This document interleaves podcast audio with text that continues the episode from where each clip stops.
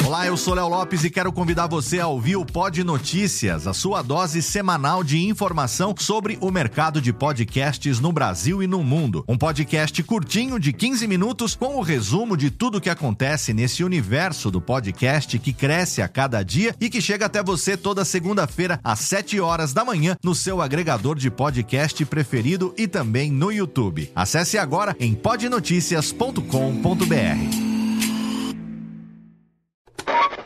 São 20 horas e 25 Sim, senhoras e senhores, está começando a partir de agora o primeiro Radiofobia. Hoje totalmente fenomenal, um programa especialíssimo apresentando para você. Radiofobia, senhoras e senhores!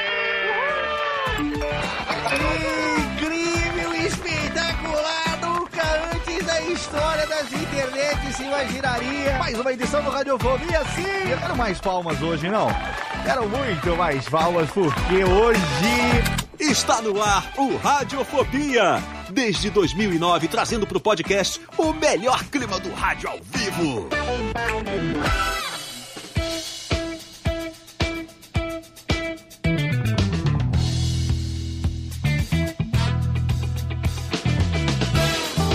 Saudações agrícolas, ouvinte radiofobético. Eu sou Léo Lopes e está no ar pela Radiofobia Podcast Network, com gravação ao vivo pelo canal do Radiofobia no YouTube. Mais um episódio do seu podcast moleque, mais um episódio do seu podcast com um capinzinho no canto da boca, mais um episódio do seu Radiofobia, né? Sim, Rubens e Jorge, batam umas palminhas porque hoje é um programa totalmente fenomenal com dois convidados aqui do mais alto garbo e elegância. Agora que, que cortou na seca aqui, ô Rubens Jorge, não gosto disso não, hein? Eu gosto daquela, daquela palminha que vocês cortam devagarzinho, assim, suavinho. É, ó, sim, exatamente, porque os nossos convidados hoje merecem toda a, toda a honra, porque nós temos aqui um podcast que nós vamos falar a respeito do agro, podcast no agro. Podcast é agro? Podcast é pop? Está na Globo ou não? Onde é que está? O podcast é, estamos aqui no Radiofobia, que não é a Globo, mas também tem a sua audiência cativa há 13 anos aqui. E para conversar com os nossos convidados de hoje, que tem um deles tem um podcast pioneiro nessa, nessa segmentação agrícola, o outro também muito sucesso, premiado agora recentemente. Ambos fazem parte da rede Agrocast, uma rede de podcasts voltadas para o mercado agro. Quanto que está crescendo o podcast dentro desse meio agro? A gente vai conversar hoje com eles e para falar sobre isso, é claro, eu tenho aqui diretamente do do interior aqui do, do da, lá da roça de Santa Maria, da Boca do Monte, a gaúchinha, Dona Jéssica, olá querida. Olá, né? aqui vamos sempre plantar boas conversas para colher boas amizades. Olha né? só, chegou Não é filósofa, menina. Está toda filósofa. A saudade, fazia clima. tempo que a gente não gravava. Não é verdade? será que tem, será que tem plantação de mate fazendo podcast? Erva mate? E Ah, um tem. cheiro bom, Léo. Ó, Essa deve erva ser, é- né? Hum, Essa erva, vamos deixar bem claro. Essa erva, é. mate. mate, Tem umas chimarrão. É a erva legal, né? Tem umas erva, Erva erva, legal. é, erva, erva legal, erva legal. Erva buena em espanhol é hortelã, né? E erva buena, mas erva Ilex, mate. aqui é Ilex Paguaiensis. Olha aí, tá até os, É legal. a- Afinada, Jéssica. hein? até as, as coisas, Tem- as tem nomenclaturas Tem que científicas. por dentro, né? Exatamente, As coisas aí. que nós toma, né? Tem que saber o que nós bota pra dentro. Exatamente. Bem-vinda, Jessiquinha. Também temos aqui diretamente de Salto, um menino que estará em breve aqui comigo, comemorando o meu aniversário, Júlio Acorde. Vai vir para a Serra Negra. Aê! Olá, Léo Lopes. Estou aqui já com o meu cigarrinho de palha no canto da boca. Ó, Já hoje é que, dia, hein? Já que somos Picar um fuminho. interior- interioranos, né? Picar um Somos fuminho. Interioranos, com exceção do, do nosso outro integrante que você vai apresentar daqui a pouco, que mora mais ali na, na- digamos assim, na capital, quase capital. Mais ou né? menos, viu? Porque São Bernardo é bem roça também. Eu falar pra você que eu É, morei lá e. Mas, mas tá ali do lado, né? Tá, mas nós É. estamos aqui com o nosso cigarrinho de palha no canto da boca Exatamente. e vamos falar sobre o podcast no agro. Mas exatamente, aquela palhinha de milho. E temos ele que está de volta depois de um longo período afastado com atestado médico, mas ele já está muito melhor. Está aqui com a gente novamente. Menino Thiago Fujava para as gemelas javinhas mais aí, linda do povo? mundo. Boa noite. Bem-vindo de volta, Tic. Saudade de você. Obrigado. Foram dois longos meses, cara. Não é? E... Rapaz, Que bom eu não que tinha você tá de volta. de nada, mas agora eu tô 100% Que bom, e doido querido. pra gravar. Maravilha, estamos aqui. Julião Tamo junto. fala que eu sou aqui da, da capital, mas, meu, meu pezinho tá em Porto Feliz. Verdade. É mesmo, esquecido tem essa do teu lado, bicho. É Exatamente, é verdade. do lado de Salto, ali onde moram os pais de Thiago Fujiwara. E nós temos aqui, então, hoje, esses meus queridos três integrantes do Radiofobia pra gente bater um papo com dois convidados especialíssimos. O primeiro deles é responsável pelo podcast que foi o primeiro podcast sobre agronegócios do Brasil que está no ar desde 2017 e vem trazer a história da, da, da sua jornada podcastal lá com o Agro Resenha Podcast. Bem-vindo, Paulo Ozaki, ao Radiofobia. Muito bem, muito obrigado pelo convite. Muito me honra esse convite, afi- afinal, você é a base de tudo isso aí, viu, Leo Lopes? Eu preciso Que mostrar isso. isso. Mostrei no. Olha o meu livro! Olha lá, tá aqui, ó. Desde 2017 na minha estante. Pô, que usado, honra, tá? cara. Que honra. Eu vi que tem umas marcações, você falou que tem Tá? umas Uma marcaçõezinhas, olha lá com os post-it e tudo. Pô, que honra, Paulo. Obrigado, viu? Obrigado por ter aceito o nosso convite. Já fazia tempo que eu queria gravar essa pauta aqui para falar a respeito desse trabalho que vocês têm desenvolvido aí do podcast dentro do mundo agro. E no, o Agro Resenha, né? Você e o Agro Resenha não poderiam é, estar de fora dessa gravação. Então seja bem-vindo ao Radiofobia. E temos aqui também, diretamente do Mundo Agro Podcast, ele que é professor. Ele está aí desde 2019 nesse mundo podcastal, junto com outros colegas, inclusive recebendo premiação. A gente vai saber que história é essa e como anda o Mundo Agro Podcast com meu amigo professor Rogério Coimbra. E aí, tudo bem? Uma honra, Léo, estar aqui. Jéssica, Tiagão, Júlio, meu grande amigo, mentor também, Paulo Ozaki.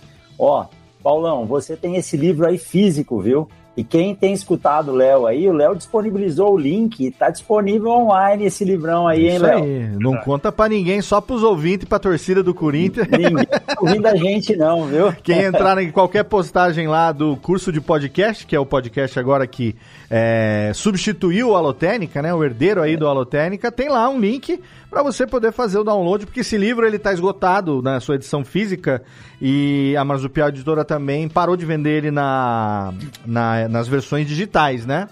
Mas aí meu amigo Lúcio Luiz me autorizou, então eu estou distribuindo para os meus alunos, para os meus ouvintes, a cópia digital. Tem no formato para o Kindle e no formato para o Kobo e também os outros né, leitores e tal lá, de, de os e-books.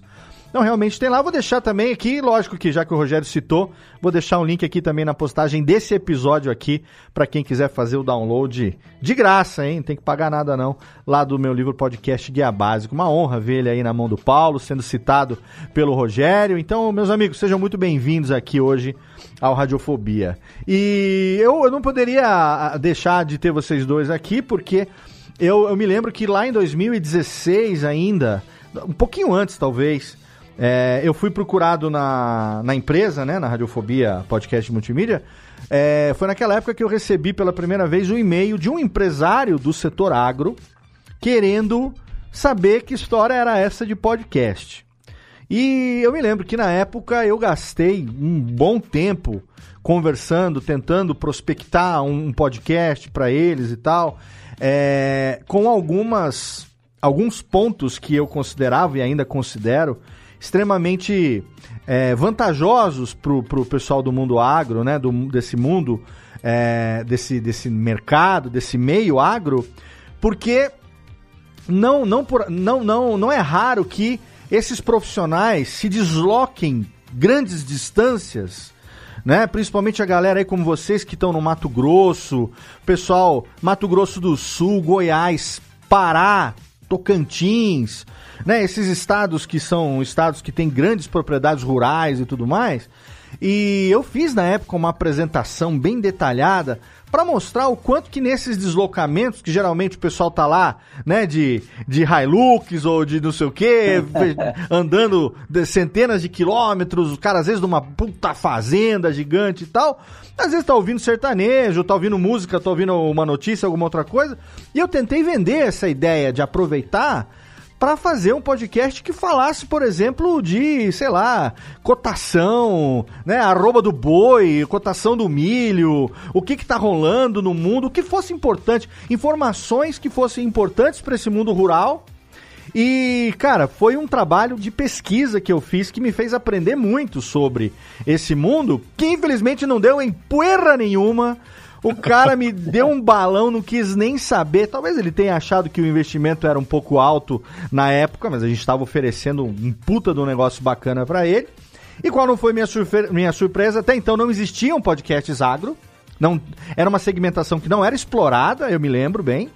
E aí, em 2017, eu me lembro do surgimento do Agro Resenha. Paulo, fala para mim aqui, é, desde quando que você... Primeiro, se apresentar aqui para o nosso ouvinte, diz o que, que você faz, qual a sua especialidade e qual a sua relação com o podcast que levou você a começar o Agro Resenha lá em 2017, meu irmão.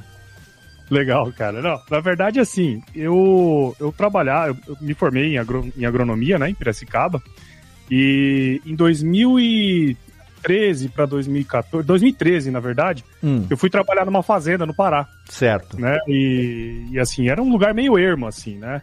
Então, eu, eu ficava na fazenda, né? O mês inteiro e uma, uma vez por, por mês para a cidade. E numa dessas, era uma fazenda grande, né? E uma dessas visitas aí de consultores, a fazenda tinha muitos consultores, né? Inclusive um amigo em comum nosso aí, meu e do Rogério, que é o Dindim, né? O Fernando ele, ele era consultor da fazenda e ele sabia que eu tava lá. E ele era, ele sempre é desse jeito. Ele falou assim: Ó, você conhece podcast? Eu lembro que a minha resposta foi, foi emblemática. Pode o quê? Ah, sim.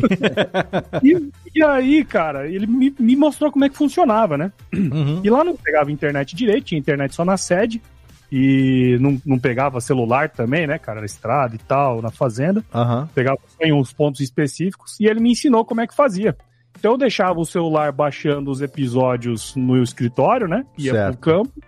E à noite, no dormitório, eu escutava podcast, cara. Porque assim, a TV que tinha lá é a TV de parabólica, né? Sim. Então, este Globo da, do, de São, de, do Rio de Janeiro, sabe? Uma uhum. coisa assim.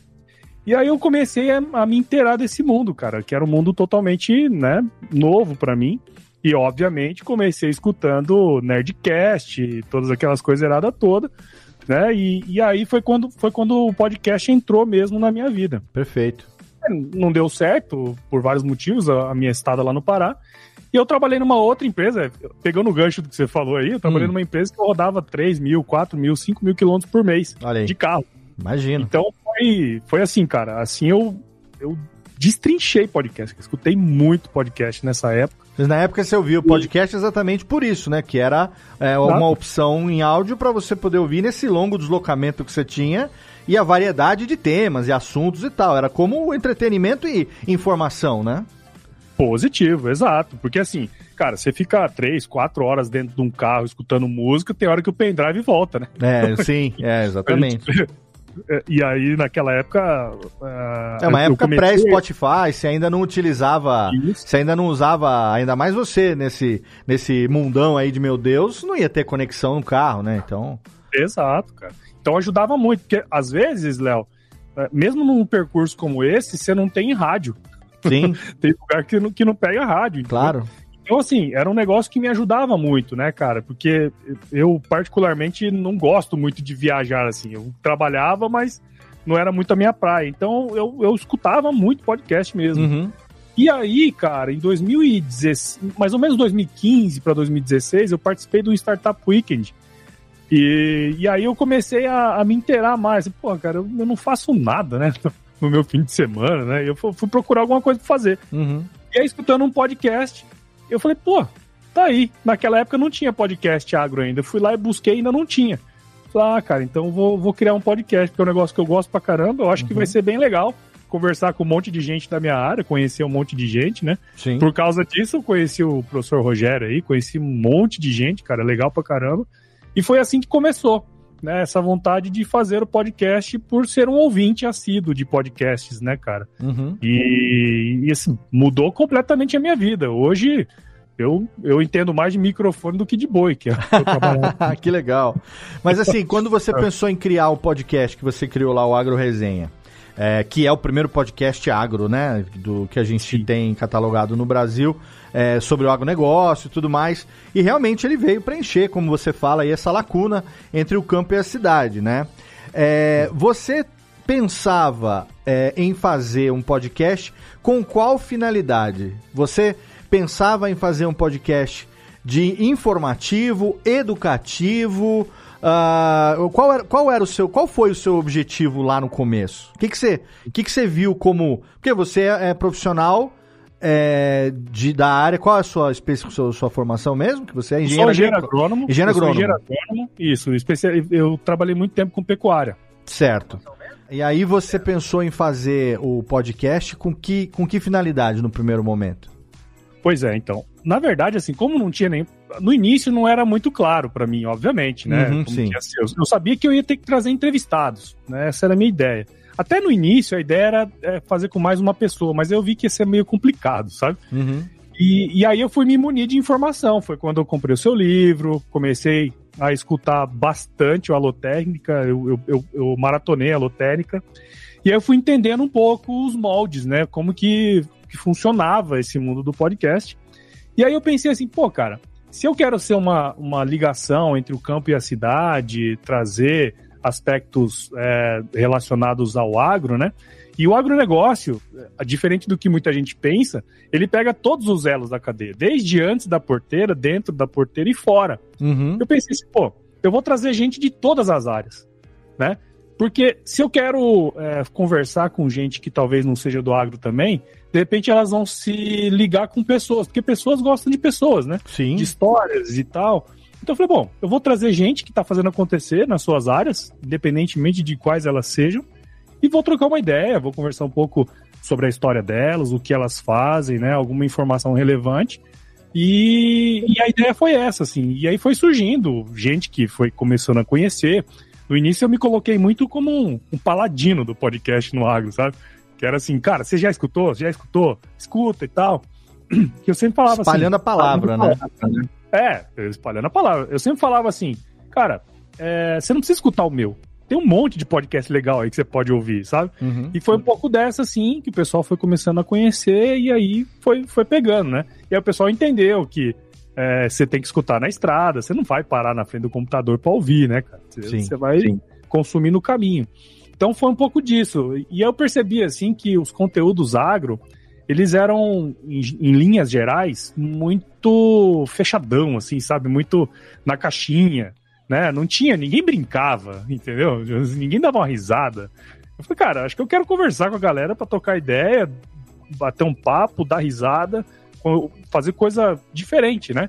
Então foi um pouco assim que a gente começou a, a trabalhar, Léo. Foi bem bacana nesse sentido, cara. O Paulo, que eu, antes de passar aqui pro Rogério também, queria saber o seguinte: você ouvia muito podcast, né? E o que a gente sempre diz é que, é, principalmente naquela época ali, quando a pessoa ouve muito podcast, ela se coloca muito na, na posição de estar tá lá na bancada junto com as pessoas que estão falando e muitas vezes mentalmente ela está participando da conversa, né? Ela está se inteirando do que está acontecendo e tudo mais. É, você, quando começou a fazer, você sentiu alguma dificuldade nesse sentido, por exemplo, de você conduzir, é, ou, ou, tecnicamente também, você chegou a sentir alguma dificuldade é, nesse sentido técnico, digamos assim, de fazer a coisa acontecer? Porque para você estar tá aí, né, sobre, sobrevivendo não, mas resistindo aí, né, ao longo desses, é, é quanto tempo já tem? Cinco anos, seis Quase anos? Cinco anos. Cinco anos. Cinco anos agora. Cinco anos. É, e, e, e, não ter desistido no meio do caminho, não obstante toda a dificuldade que você tem também por conta do trabalho, da ocupação, do deslocamento, dessa natureza do seu trabalho, que muitas vezes coloca você em lugares onde não tem, não tem conexão, não tem internet e tudo mais assim. É, como que você enfrentou, digamos, essas dificuldades e o que e como foi essa adaptação? Porque é um meio totalmente diferente, né? Sim, cara, não, na verdade o início foi péssimo. Era horrível, né, cara? Assim, você entrevistar uma pessoa, você- eu achava que o cara bom era aquele cara que não tinha uma pauta, pelo menos, né? Eu que era meio, né? O cara ia fazendo jazz ali, mas na verdade não, cara. Depois foi aprendendo que você tem que ter uma pauta, que você tem que organizar, Sim. conversar com o cara antes, né? Então, assim, isso aí foi uma coisa que eu fui aprendendo ao longo do tempo. E, e na época que eu comecei, eu já estava trabalhando num lugar que é, era mais. Eu tinha uma rotina, né? Então, para mim, foi mais tranquilo é, esse negócio. E assim, e, assim eu, eu pensava muito no longo prazo, sabe, Léo? Eu não pensava assim que eu queria ser ter um podcast que fosse fazer sucesso muito rápido. Então eu pensava muito no longo prazo, ia fazendo. Eu ia, tava curtindo esse negócio. Porque eu começava a conhecer gente, cara, que eu imagine, nem imaginava que ia conhecer, né, cara? Então, assim, para mim foi, foi muito legal nesse sentido. E, e aí esse problema aí, ele foi meio que resolvido é, no ano passado, porque desde o ano passado eu vivo só de podcast, cara. Só fazendo podcast corporativo para empresas do agro. Você tá, Então, falando, tá assim, falando sério? Sério? Caraca, você parou de, de, de viajar o mundão de meu Parei. Deus? De fo... Parei, podcast parei. virou, virou negócio? ô, Paulo, onde foi o primeiro podcast que você gravou? Foi em casa mesmo ou foi na estrada? Em- E que, que tipo de equipamento você tinha na época? Júlio, você não vai acreditar, cara. Eu coloquei um celular no meio de uma mesa, assim, ó. Eu e um amigo meu, um de frente pro outro, cara. Meu primeiro episódio foi um celular. Foi o áudio gravado num celular, cara. E você, co- sabe, você vê o tanto que eu ma- manjava do Paranauê. E como que você espalhou o teu podcast, assim? Como que você chegava pro pessoal, divulgou, criou mídia social? Co- Como que... Porque é bem nichado, né? Não é um que você joga e, sei lá, teoricamente ele vem no... Por vir, né? As pessoas... Não é orgânico uma busca, Sim. né? Sim. Como que você fez essa divulgação? É, na verdade, o, o início de tudo foi assim: eu, eu fiz uma pesquisa nos grupos. Né, a gente no- tem muito grupo de WhatsApp, né? É um grupo de turma de escola, né, de trabalho e tal. Então, fiz uma pesquisa, assim. Antes de começar, eu fiz uma, uma pesquisa. E aí, pô, fui vendo que tinha gente que escutava podcast e, e que, de alguma maneira, não, não escutava de agro, né? Não tinha de agro, né? E aí eu tomei a decisão de começar. E aí, depois que eu lancei, eu mandei pra essa galera, porque eles deixaram o e-mail comigo, eu mandei pra essa Ah, galera. legal. fui espalhando nos grupos, cara. Aí eu fui criei, na época o Facebook ainda era bom pra caramba, né? Uhum. Então eu criei o Facebook, tinha o Instagram, fui, fui criando as redes sociais. Mas o principal canal, Thiago, na época foi o WhatsApp, cara. No WhatsApp você podia mandar 500 mil mensagens, né? Uhum. Não tinha essa limitação. Então, tipo, chegava segunda-feira, eu sempre lancei no domingo à noite, porque eu sabia que a galera saía pra viajar na segunda-feira cedo. Olha aí. Então eu tava no feed Estratégia. da galera no domingo à noite. É.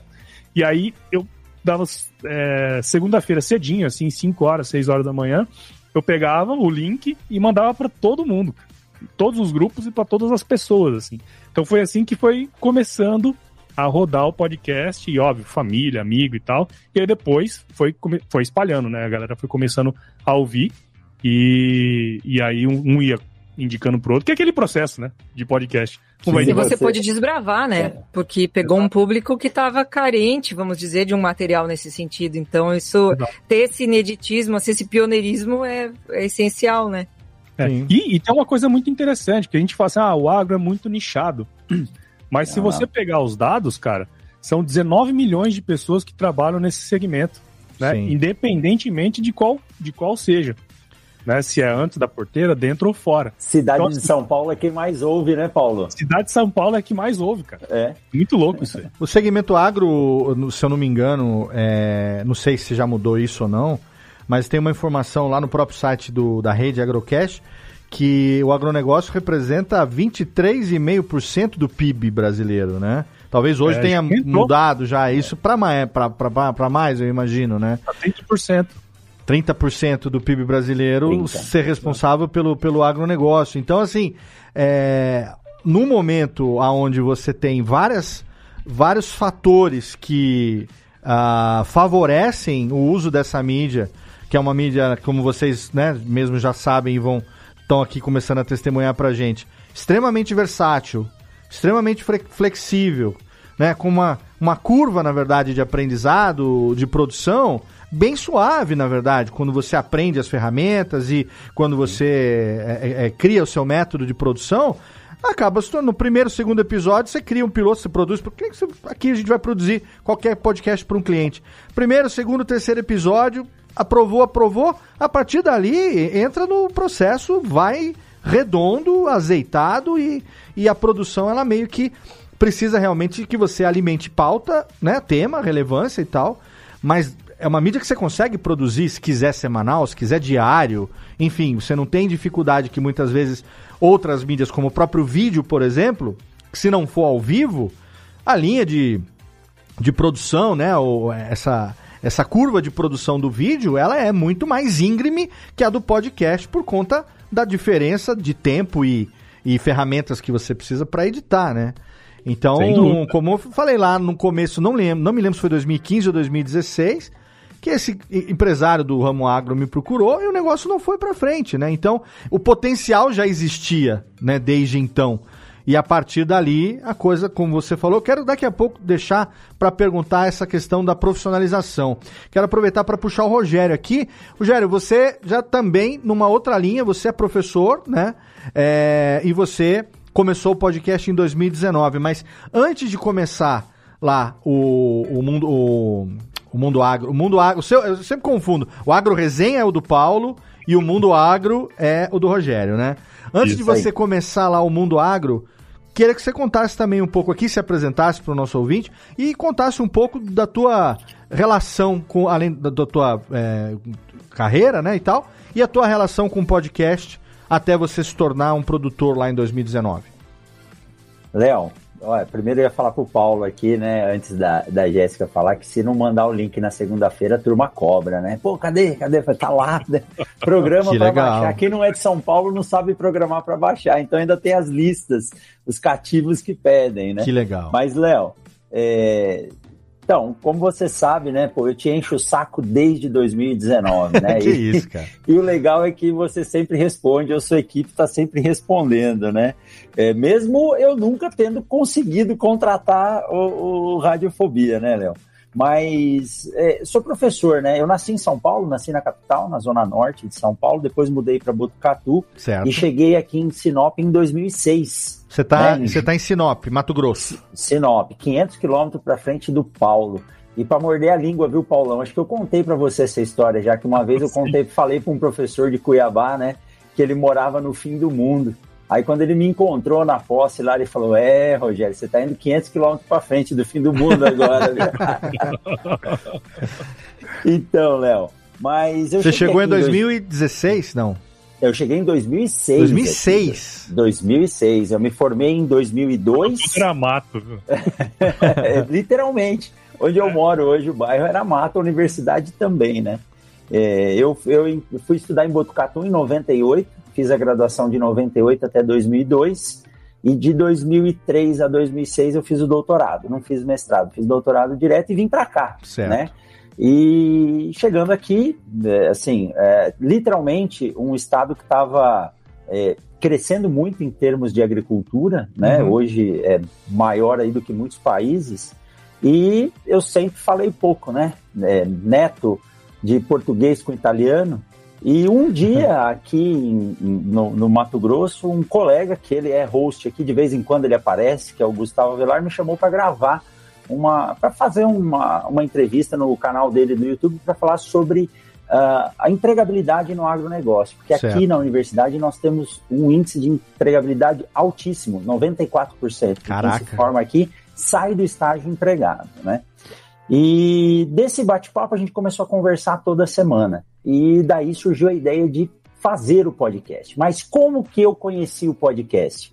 Aí que a minha história do Paulo se cruza com esse grande amigo nosso aí, que é o Fernando Dindim, que em 2012 ou 2013 é, eu já sabia o que era podcast, tinha um vizinho meu aqui que uh, um senhor que trabalha com parte de pecuária, né?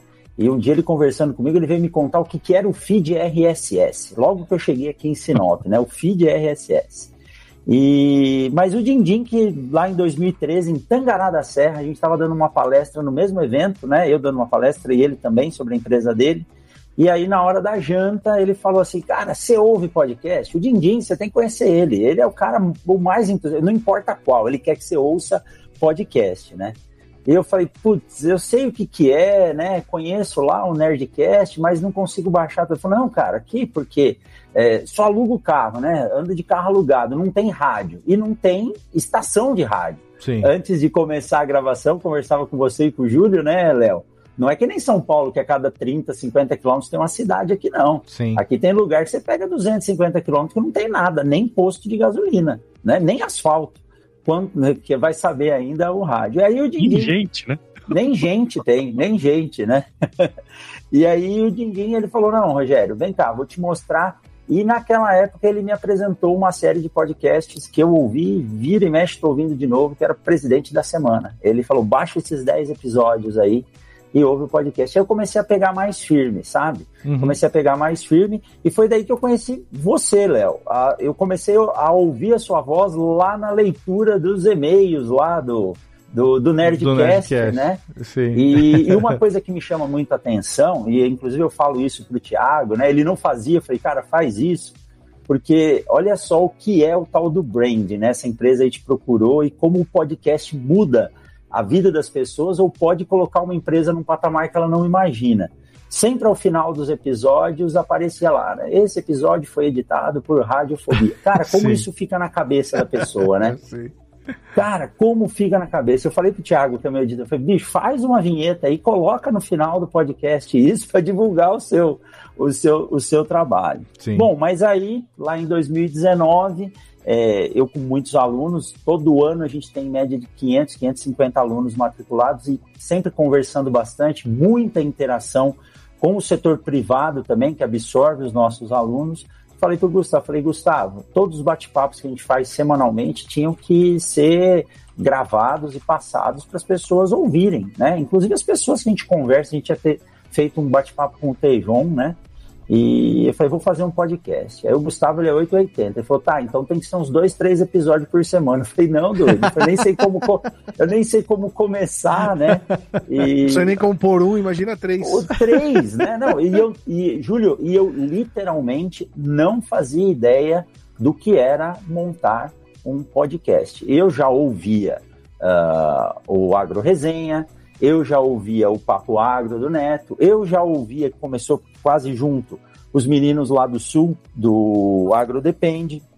E eu achei muito bacana aqui, né? Eu achei muito bacana e eu vi um espaço, e o legal do podcast é que por mais que tenham vários, né? Eu vou falar aqui, né, Paulo? Hoje, se entrar lá para buscar no Spotify, tem mais de mil podcasts com a palavra agro. Uhum. Aí o Paulo diz, fora os que não tem a palavra agro, e Tem são vários. pod... é, né?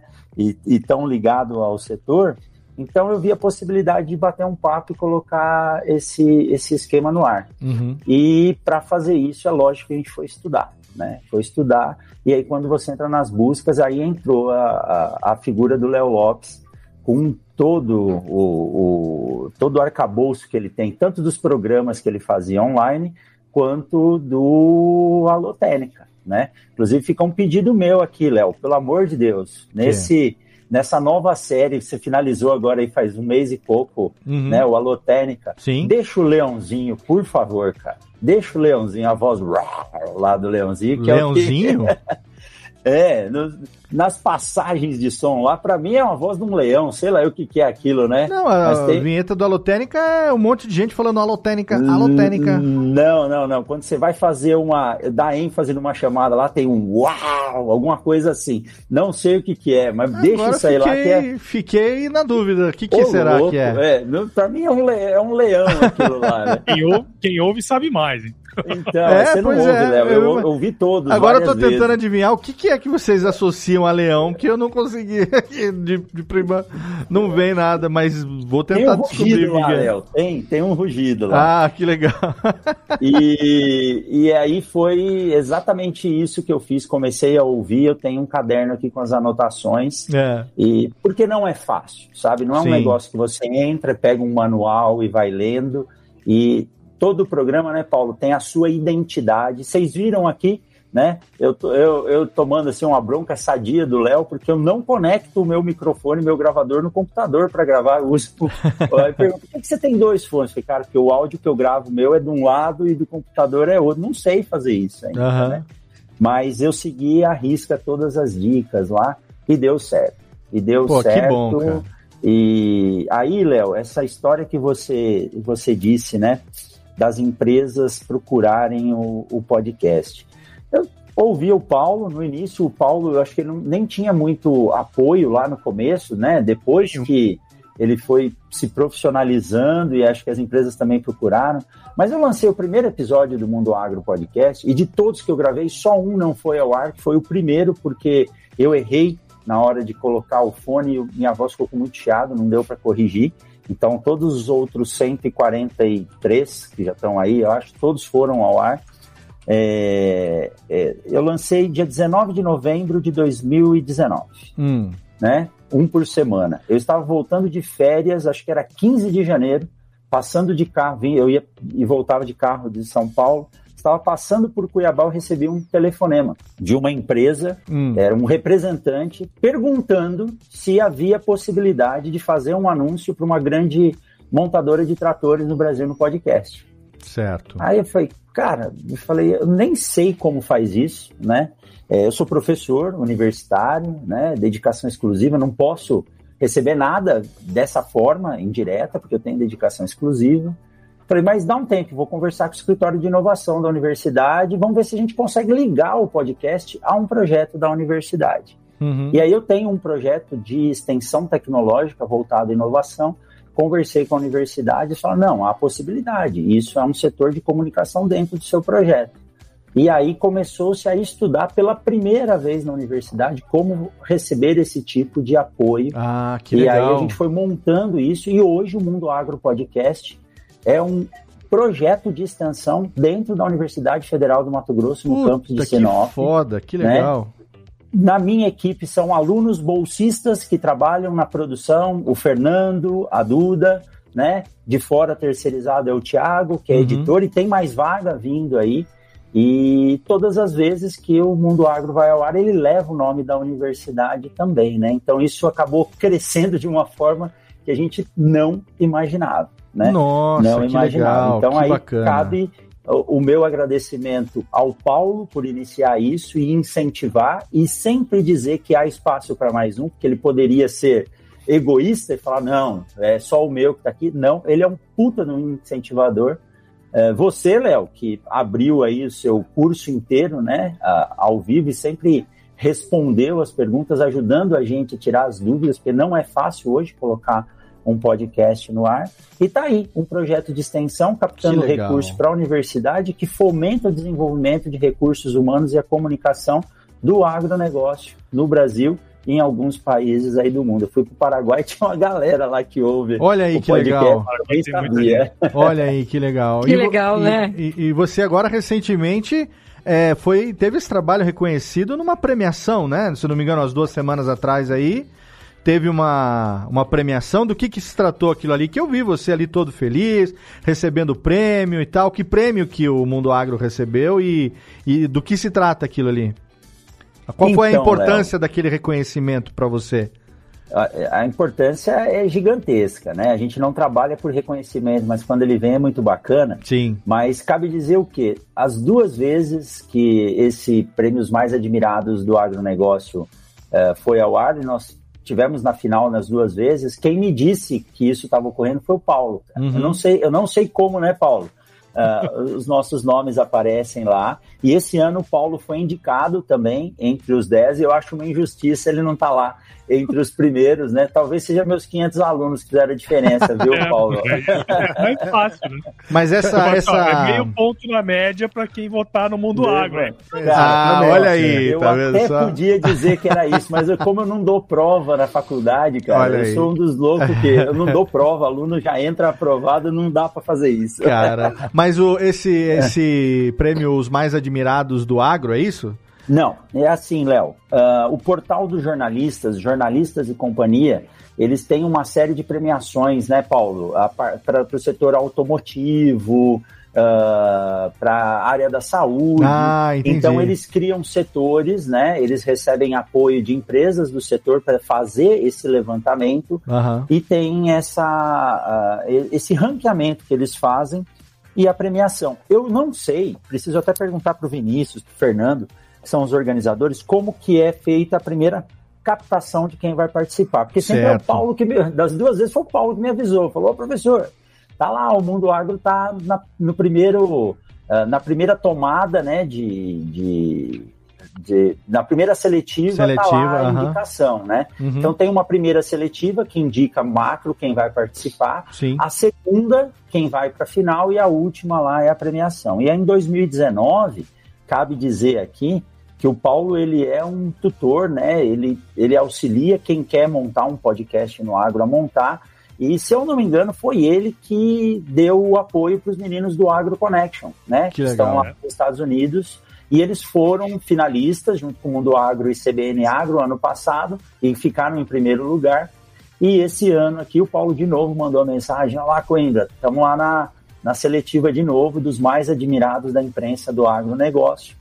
E aí eram 10 podcasts esse ano, e aí eu fui para a seletiva final com, juntamente, se eu não me engano, acho que era Agro e Prosa e CBN Agro novamente. Aham. E fui lá para São Paulo, no Figueira Rubaiá, filar, filar uma picanha. Bom né? demais, hein? Bom demais. Mas eu juro que eu não imaginava. Assim, porque nós estávamos concorrendo com duas agências profissionais de comunicação no ar, Sim, sim. né? Que tem equipe, corpo editorial, toda uma estrutura. Então eu estava lá, fiz questão de chamar o Tiagão, que eu não conhecia o Thiago pessoalmente, né? A gente se encontrou lá, foi junto, e estávamos lá literalmente cortando a picanha para comer quando o Fernando fez o anúncio dos podcasts lá e disse que nós estávamos em primeiro, né, dentro desses três e foi um baita reconhecimento.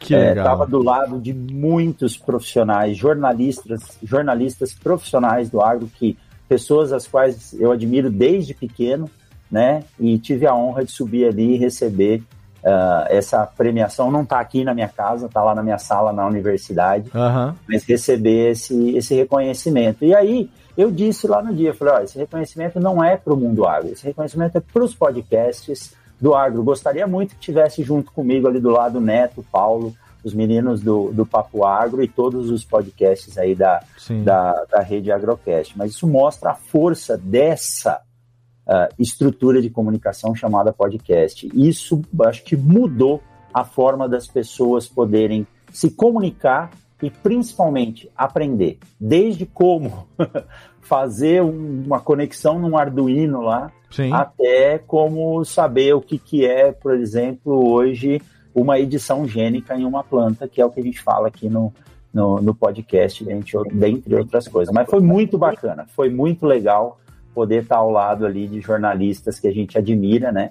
E estar literalmente ao lado deles na foto. Foi legal demais, legal demais. Pô, parabéns, cara. Nossa, que, que legal ouvir um relato desse, uma experiência dessa. Deixa a gente realmente que trabalha, né, que vive o podcast, pessoas como eu que estou aqui desde 2009 produzindo e, e profissionalmente desde 2012 vivendo realmente de podcast, saber que a nossa mídia está tendo essa importância dentro desse segmento, que é um segmento talvez um dos mais, se não o mais importante para a economia do Brasil, que é um país de dimensões continentais e, e que né, tem aí um- uma exportação, é uma produção, enfim, é só 30% do PIB, não é pouca bosta, né?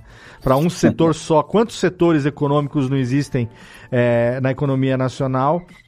E você tem um setor que abraça 30% disso, é, do produto interno bruto, é, é um negócio realmente gigantesco. Antes de continuar aqui, eu, meus- eu sei que os meus queridos aqui, Jéssica, Thiago e, e Júlio, também têm as suas perguntas e a gente vai falar. Quero falar também da rede Agrocast, como que foi essa iniciativa e tudo mais.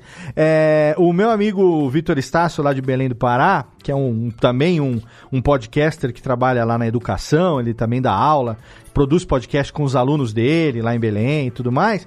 Ele identificou aqui, ó, é esse aqui o tal do leãozinho que você gosta? é esse aí, cara. É esse aí. Segue programação técnica. Esse aqui é o tal do leãozinho que você gosta? É, eu não sei se é um leão, É mas legal. parece. Então, é legal assim, essa, essa vinheta aqui, na verdade, ela é, isso aqui é um efeito como se fosse um puf, uma, uma pancada, assim, entendeu? E é muito legal saber que você, sem saber, obviamente, do que se trata, quando ouve, faz essa associação. É, a- é a vinheta do, do Alotênica aqui, é, que foi é, o que marca a mudança dos assuntos, né? Ao longo desse, da história do programa. Eu, eu, eu, na verdade, o curso de podcast, como ele, ele vai ser totalmente gravado ao vivo, né? Em lives e tal, é, eu não tenho a intenção, não tinha a intenção de, de, de, de usar essa vinheta mais. Mas se ela é assim tão querida, eu vou pensar Demais. em alguma coisa, seja para pontuar algum momento ou, ou na- na- no encerramento ou na abertura, eu vou pensar em alguma coisa para manter ela também, já que já que ela traz uma uma como é que fala, uma identidade emocional aí com Com o certeza, Técnica. Léo. Eu vou Agora você põe um leão, Léo. é, uau, é. Eu vou tentar fazer isso. Agora, antes de passar aqui para as perguntas, e também quem estiver acompanhando ao vivo aqui pelo nosso, pelo nosso chat, né, no YouTube, também pode sempre aqui mandar a sua pergunta aqui para os nossos convidados. Você que está ali em youtube.com.br radiofobia, se inscreve ali no canal, por favor, se você está assistindo e não é inscrito, clica também lá na notificação para você saber quando vai ter uma nova gravação e tal, para a gente poder é, fazer com que o nosso canal ali também cresça sempre, eu quero perguntar sobre a, a rede Agrocast. O primeiro, a primeira vez que eu ouvi ah, sobre a existência da rede Agrocast foi quando nós gravamos no, no ano passado, no comecinho do ano passado, é, com, o, com o nosso amigo, e agora eu vou o Luiz, o Luiz Borges, Borges. Lu- Luizão, lá do Cachaça Prosa e Viola, né? E ali, ah, o, o Cacha- Cachaça Prosa e Viola foi também um podcast que quando eu conheci, eu que sou da roça aqui, né?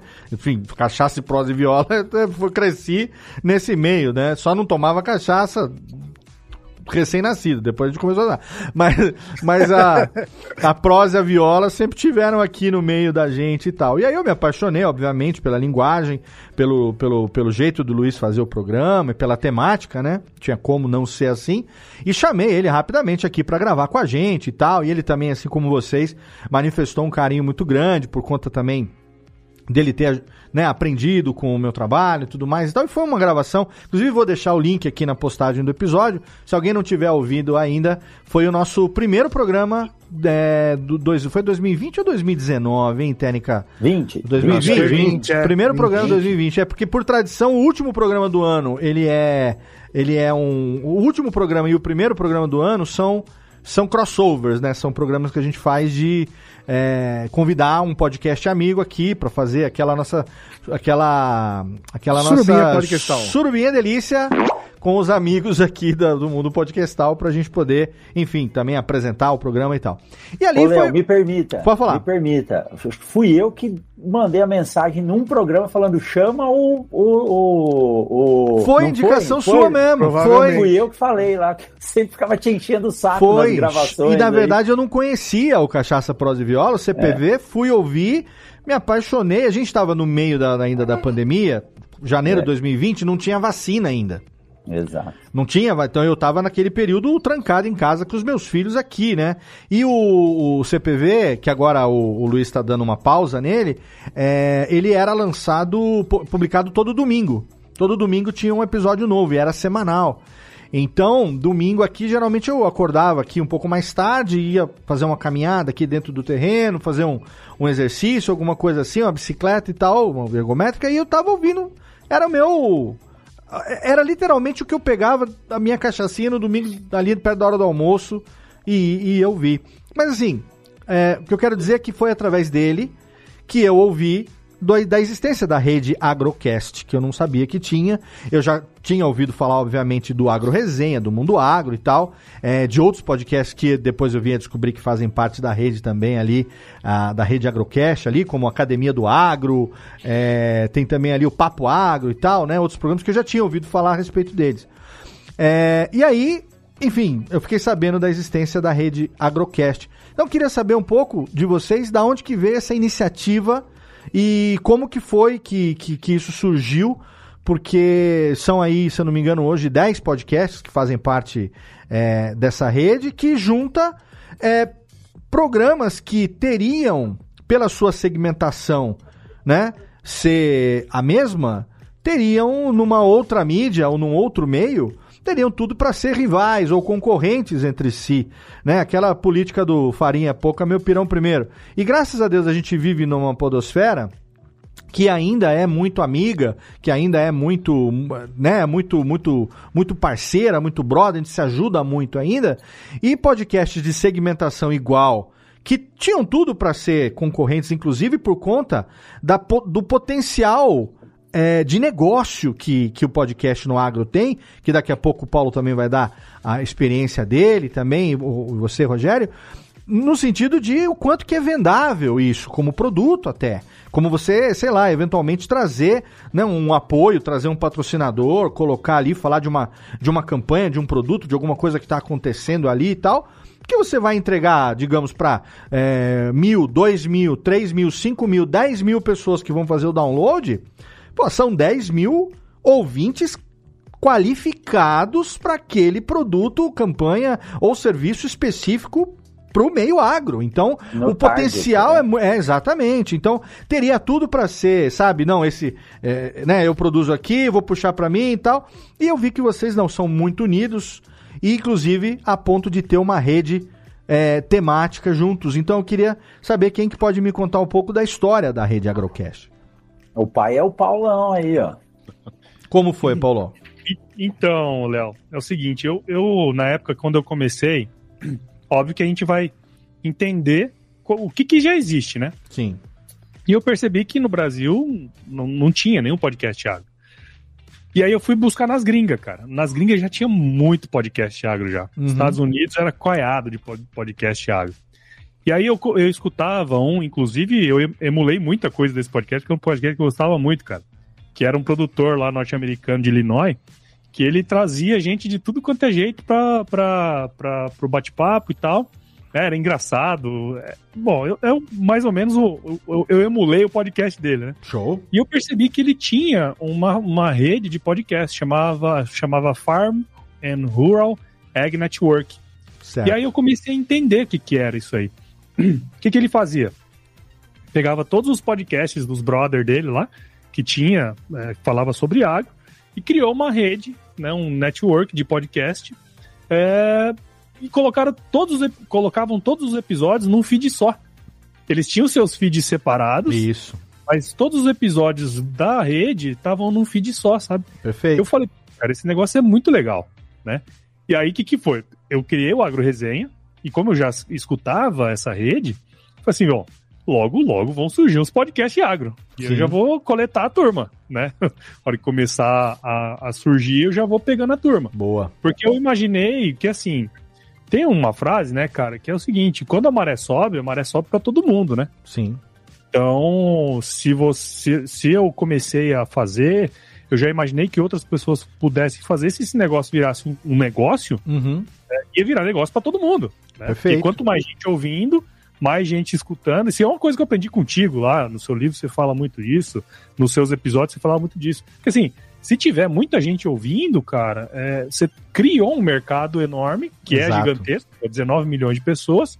Foi, uma hora esse negócio vai, vai, vai dar certo. Sim, é. e, e, assim. comercialmente falando, a ideia de rede ela é muito legal porque permite que se vocês estão juntos ali num feed só, você pode ter uma capacidade de juntar ali a quantidade média de download de todos esses programas e falar, olha, aqui ó, o, o Agro Resenha tem X mil downloads por mês, Mundo Agro tem tantos mil e tal, cada um individualmente tem isso. Mas como rede, todo mundo junto tem um potencial de X entendeu? Vezes 10 e a gente Sim. atinge um público tá, e aí, pô, você pegar para um cliente grande né, uma empresa grande aí eventualmente, e depois aí você pega e distribui isso de acordo com o, a participação, o share aí de cada um. Aí, aí depende do acordo como rede, mas comercialmente falando, para gerar volume de media kit, né? Para gerar volume de, de prospecção de, de, de, venda, ainda mais que o podcast, vocês sabem, né? Se a gente for depender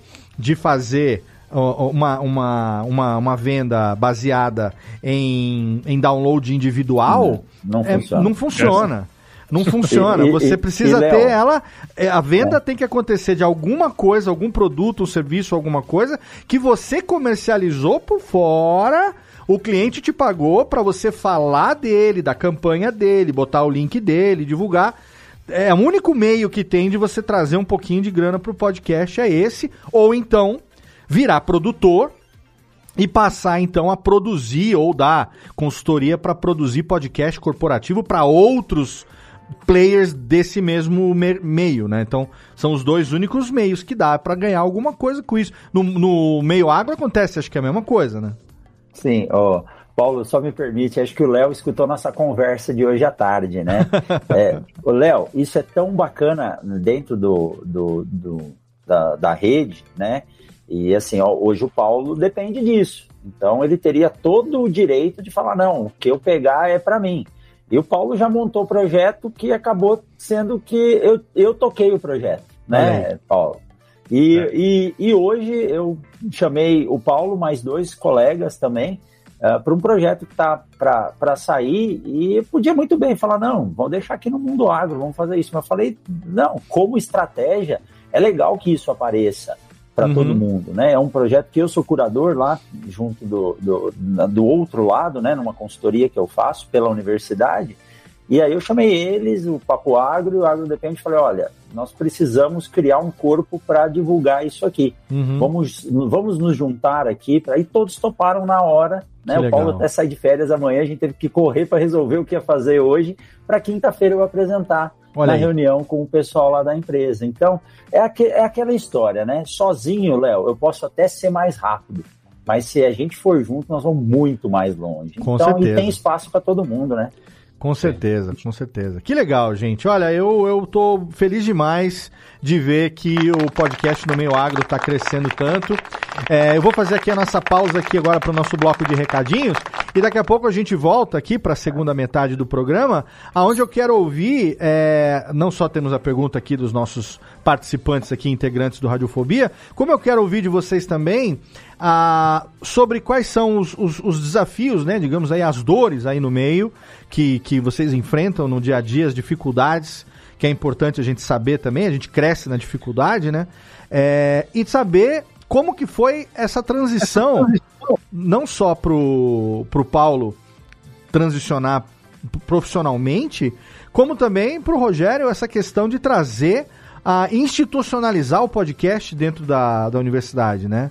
Então eu acho que é muito, muito bacana, são dois exemplos aí que, que mostram que o, o- o- o potencial e, assim, o nível de confiabilidade que o podcast con- conseguiu conquistar graças ao trabalho de vocês nesse meio a ponto de ter é, essa- esse reconhecimento também como, como né, profissional aí, tanto para o lado da universidade quanto o lado é, corporativo. Então fica aqui o nosso bloquinho de recados. Para você que está aí no YouTube, fica aí. A gente continua direto. Para você que está no podcast, bloco de recadinhos. E já já a gente volta com o professor Rogério Coimbra e Paulo Ozaki. Hoje o podcast é agro, é exatamente aqui hoje no seu Radiofobia, aliás.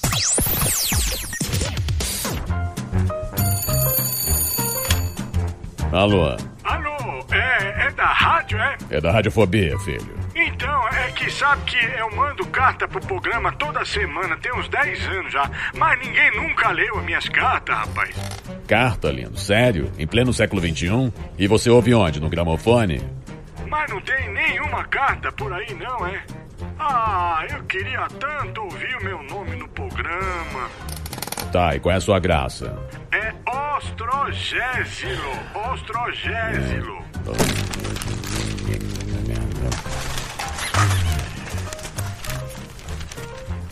Achei sua carta, mas vamos te chamar de Totô, tá?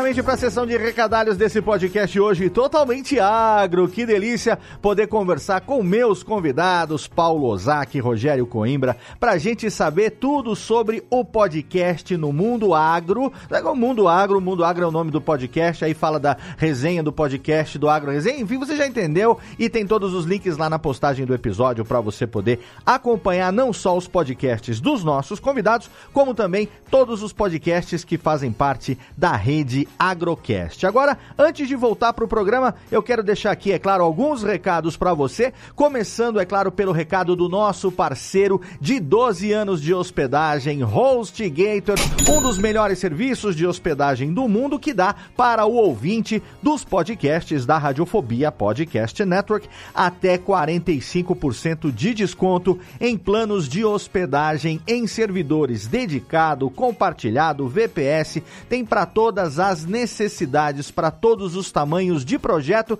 E se o seu projeto não tem um site ainda, já está mais do que na hora de fazer o seu site e, é claro, tê-lo hospedado em HostGator. Se você quiser, você pode garantir esse desconto entrando lá no nosso site radiofobia.com.br barra podcast. Vai lá no rodapé, tem um banner escrito hospedado por HostGator ou então entra na postagem individual de qualquer episódio, você vai encontrar ali um super banner com o Snap, que é o jacarezinho, o mascote da empresa, e você vai clicar, é claro, vai ser direcionado para uma página de parceiro e vai garantir até 45% de desconto no seu plano de hospedagem. E além disso, a HostGator tem também a HostGator Academy, que é uma plataforma com mais de 20 cursos feitos para ajudar você na sua jornada digital. Para você conhecer, é só entrar no site hostgator.com.br barra Academy. Então não perca tempo, entre agora e garanta o seu desconto em HostGator. E tá no ar o segundo episódio do curso de podcast, o podcast Herdeiro do Alotênica, que você pode assistir ao vivo através do nosso canal do curso de podcast no YouTube e depois, é claro, ouvir no feed, é o mesmo feed que era do Alotênica. Agora esse feed faz parte do curso de podcast. Se você quiser saber sempre em primeira mão quando será gravado mais um episódio, eu recomendo que você entre no nosso grupo do curso de podcast no Telegram, t.me barra o curso de podcast. É totalmente de graça. Você pode participar ali no dia a dia comigo e com outros podcasters, com outras pessoas como você que se interessam por produção de podcast. Lá no grupo a gente solta em primeira mão sempre que vai ter a gravação de um novo episódio. E é claro, recomendo que você entre lá, se inscreva no canal do curso de podcast no YouTube, youtube.com barra curso de podcast e ative a notificação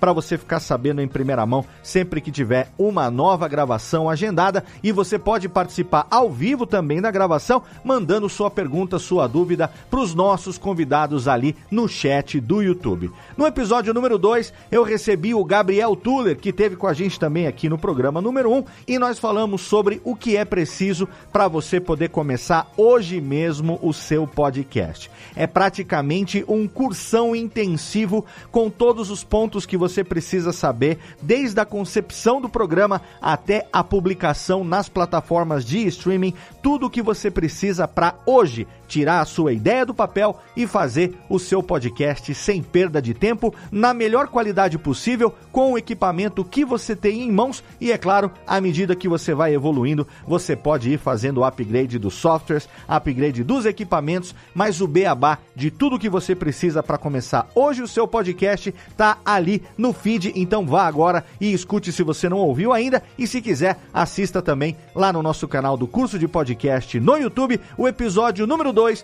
do mais novo podcast da casa, o curso de podcast.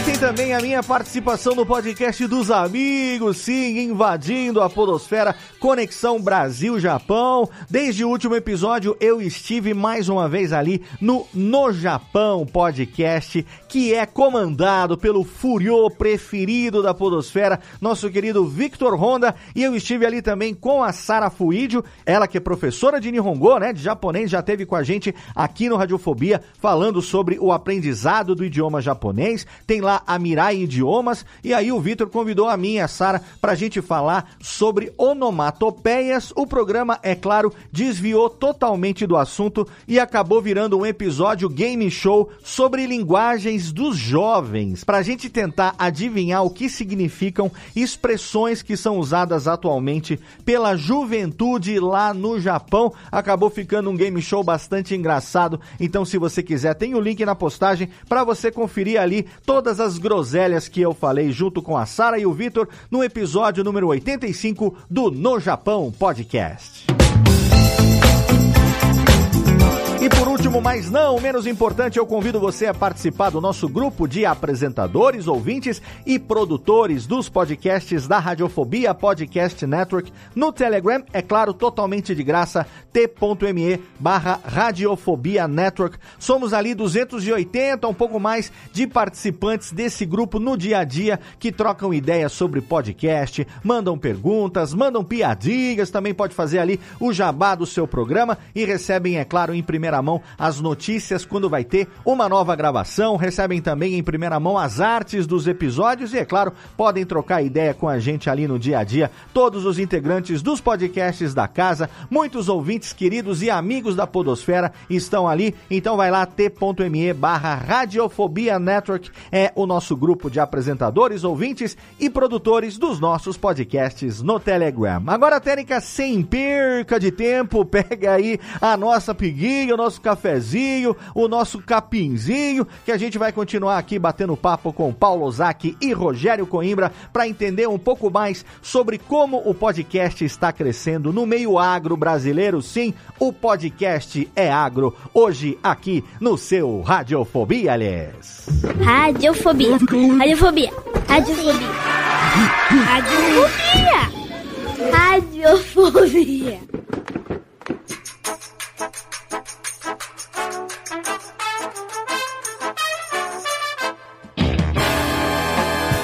Lararararari. Tamo de volta aqui falando do podcast no agro.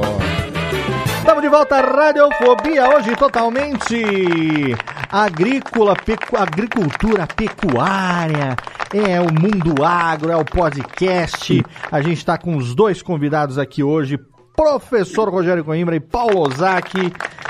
Paulo Ozaki, pioneiro do podcast no meio agro, professor Rogério Coimbra aí também fazendo um trabalho excelente com o seu Mundo Agro podcast. E eu quero aqui nesse iníciozinho do nosso bloco derradeiro é, saber, perguntar, vou começar perguntando primeiro pro Rogério aqui, o seguinte, Rogério, como que foi o processo que você citou aí, mas eu quero entender um pouco melhor isso, porque é um marco importante é, não só para o meio podcast, mas para você também como profissional, esse, essa institucionalização, se é que eu posso chamar assim, do podcast por parte da universidade, que permitiu não só que você tivesse é, talvez mais tempo e mais incentivo para poder produzir esse conteúdo, como o que você falou, que eu considero também importantíssimo, que é ter o podcast como uma ferramenta institucionalizada e reconhecida de capta captação de recurso para a universidade. Sim. Sim. Eu posso, posso juntar minha pergunta à sua, então? Claro, o que, sempre, que tinha a ver com isso? Sempre já. Como que é para você, Rogério, hoje ter que liderar ali uma equipe que tem bolsistas e tal, né? Eu falo porque eu também trabalho numa universidade, né? Universidade Federal de Santa Maria. E você tem que profissionalizar eles de uma coisa que você não teve. Entende? Entendo. É, na sua formação, né? É. A gente, né, nos anos, É. início dos anos 2000, nem se falava em podcast. E agora eles também podem ver isso como uma possibilidade de, de futuro profissional, de, de engajamento profissional. É, Como é que você trata isso, lida com isso para apresentar para eles? Olha, duas perguntas sinérgicas aí. E aproveitando, Léo, me peço a licença. Claro. Falei do Léo, né? Falei do Paulo, mas poxa, é, a Jéssica, o Tiagão, o Jeff que não tá aí, o Júlio, é, eu acompanho vocês há três anos, né? Então, para mim é, é assim. é, é, eu, vocês estão dentro da minha casa, né? Ah, São figurinhas carimbadas. E hoje eu tenho a oportunidade de, pelo podcast, de estar aqui do lado de vocês, né? é, e batendo esse papo. Estou muito feliz por isso. Tá? Mas Obrigado. vamos lá. Obrigado. Léo a gente está muito e- feliz em receber você também. Fique, fique certo É, disso. Tava até nervoso para começar. Isso mostra que eu tô bem, né? Cê- Sempre se dá aquele friozinho na barriga. Que legal. É, é que tá tudo certo, né? Mas olha, é, realmente, é, o Léo só errou em uma coisa, viu? E eu vou dizer que ele errou. Como você vai ter mais tempo? Mais tempo não, é sempre menos, viu, Léo? Ah, não, Porque é, eu sei. Mas eu digo assim, eu imagino o podcast podcast, é um por exemplo, se, se o podcast fosse uma coisa pessoal sua, É, você teria muito só. menos tempo para se dedicar a ele, talvez, Exato. né? Nesse sentido Exato. que eu quis dizer. Mas eu, melhor do que ninguém, sei o que, o, que, o Então, quanto que, então, o, quanto é uma- que é o uma tempo vai para a só. sacola. É uma brincadeira. Mas assim, ah, como, eu- como eu disse, começou como um projeto pessoal, Uhum. né? É, e eu tinha ah, mesmo a ah, em mente que eu ia investir algum recurso em equipamentos, em algumas coisas, sempre pensando em não gastar aquilo que não precisava, mas sempre tendo uma boa é, qualidade, né? Uhum. O antes feito do que perfeito, como o Paulo diz aí que ele gravou o primeiro podcast com o celular, tem um podcast que eu escuto lá do Havaí que o cara grava até hoje com o celular, né? Sim. Mas é, comecei a fazer e o que chamou a atenção para trazer ele para a universidade foi realmente aquele primeiro contato de um apoiador, alguém querer anunciar no podcast. Perfeito. Mas pela universidade, todo e qualquer recurso que, que vai ser é, ligado a um projeto, alguma coisa, ele tem que passar por um processo dentro de uma fundação, ser tudo normatizado, seguir todos os ritos. E nisso, ah, a Jéssica, que trabalha numa universidade, acredito que ela saiba também, para que a universidade se chame universidade, ela tem que ter um escritório de inovação tecnológica. Isso é lei federal. Uhum. Então, as universidades têm esses escritórios e esses escritórios geralmente são muito proativos. Eles tiram a universidade daquele estado de, é, de, de homeostase que estava. Porque hoje nós não temos mais a, a abundância daquele recurso do Tesouro Nacional que se tinha para investir em pesquisa, desenvolvimento e manutenção da universidade. Então, hoje eu posso dizer que nós temos uma empresa dentro da universidade, que é esse projeto Certo. que capta recursos através do podcast, né? Então, por exemplo, eu pago o Tiago hoje, eh, durante muito tempo eu paguei do meu bolso, mas hoje eu pago o Tiago com recurso do projeto. Uhum. Então, o meu editor ele é pago através de recurso do projeto.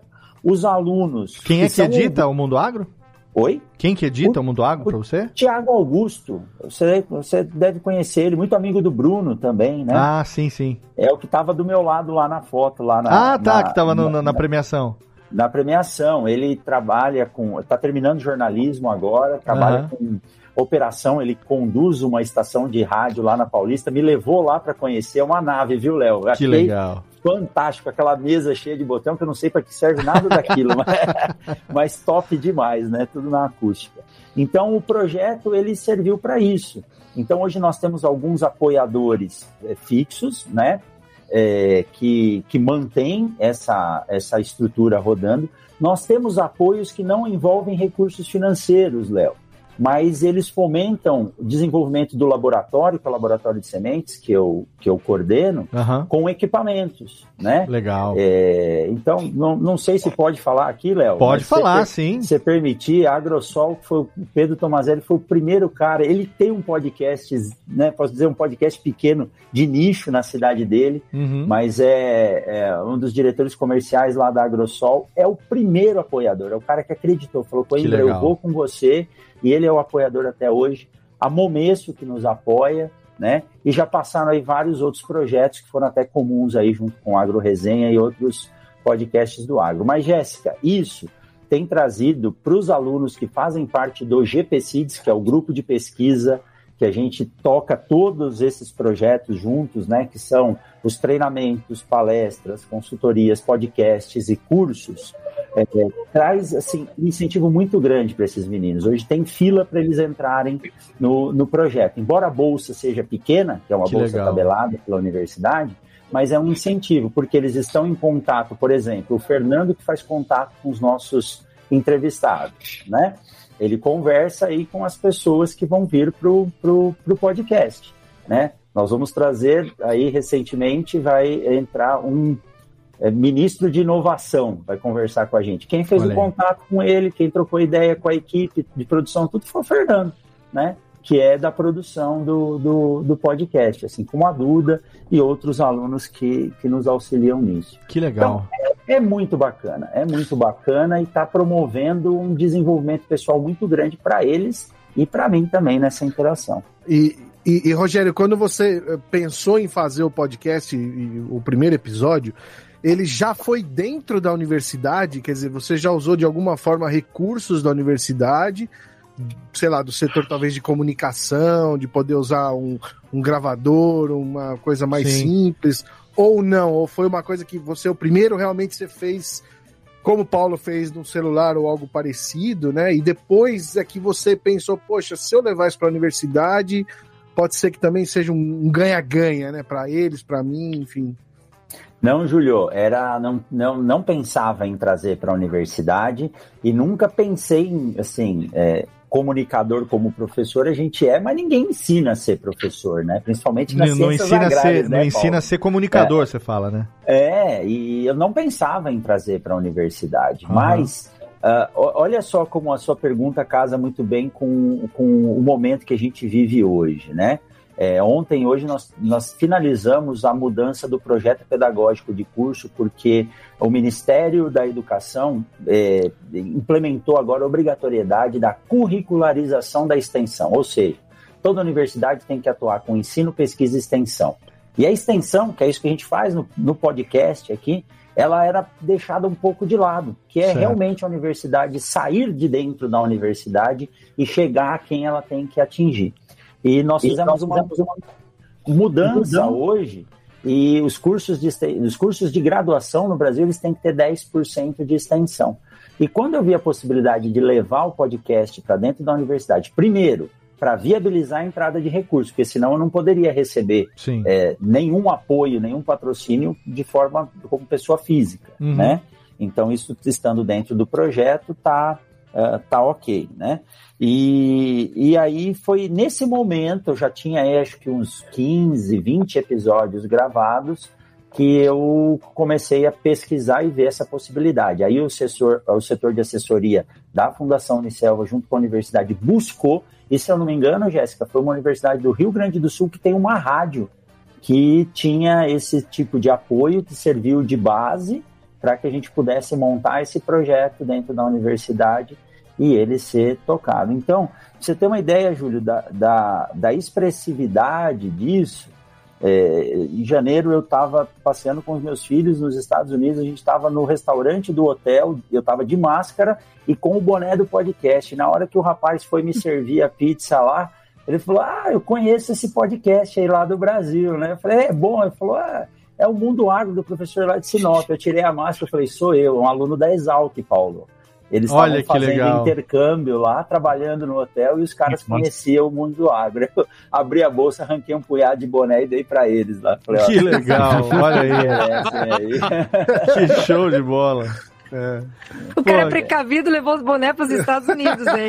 Ah, a né? Ele tira, ele tira da cabeça da mulher, dos filhos e foi. É, é, quase foi praticamente isso, viu? Praticamente legal. isso. Ô, ô, ô, Rogério, você, é, o, ale- o podcast, em algum momento, você chegou ou faz, não sei, a, a usar ele também como uma ferramenta de complemento didático para os seus alunos, assim, porque isso também é algo legal, né? Quando a gente fala de podcast educacional, tem muito professor que começou a fazer podcast porque era ouvinte e fazia faz por paixão e tal.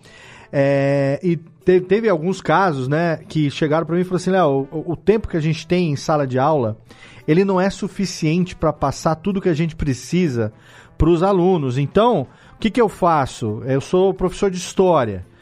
Eu pego, faço um podcast que eu falo para os meus alunos, olha, complemento dessa aula aqui, vou passar no podcast, vocês escutem lá e tal. Chegou até chegar um momento que ele falou que- o, o que ele é, ia falar no podcast ia ser matéria de prova, quer dizer, podcast como complemento didático propriamente dito. Assim como outras áreas estão usando já o podcast, como por exemplo, é, empresas estão usando o podcast como uma ferramenta de é, de compartilhamento de, de, de conteúdo com seus vendedores, por exemplo, a farmacêutica, saiu um novo medicamento, aí o vendedor, que também é um cara que viaja pra cacete, pra cima e pra baixo e tal, a pandemia teve um impacto nesse setor também, mas continua, via de regra, sendo uma profissão que exige um deslocamento e também grandes distâncias, né?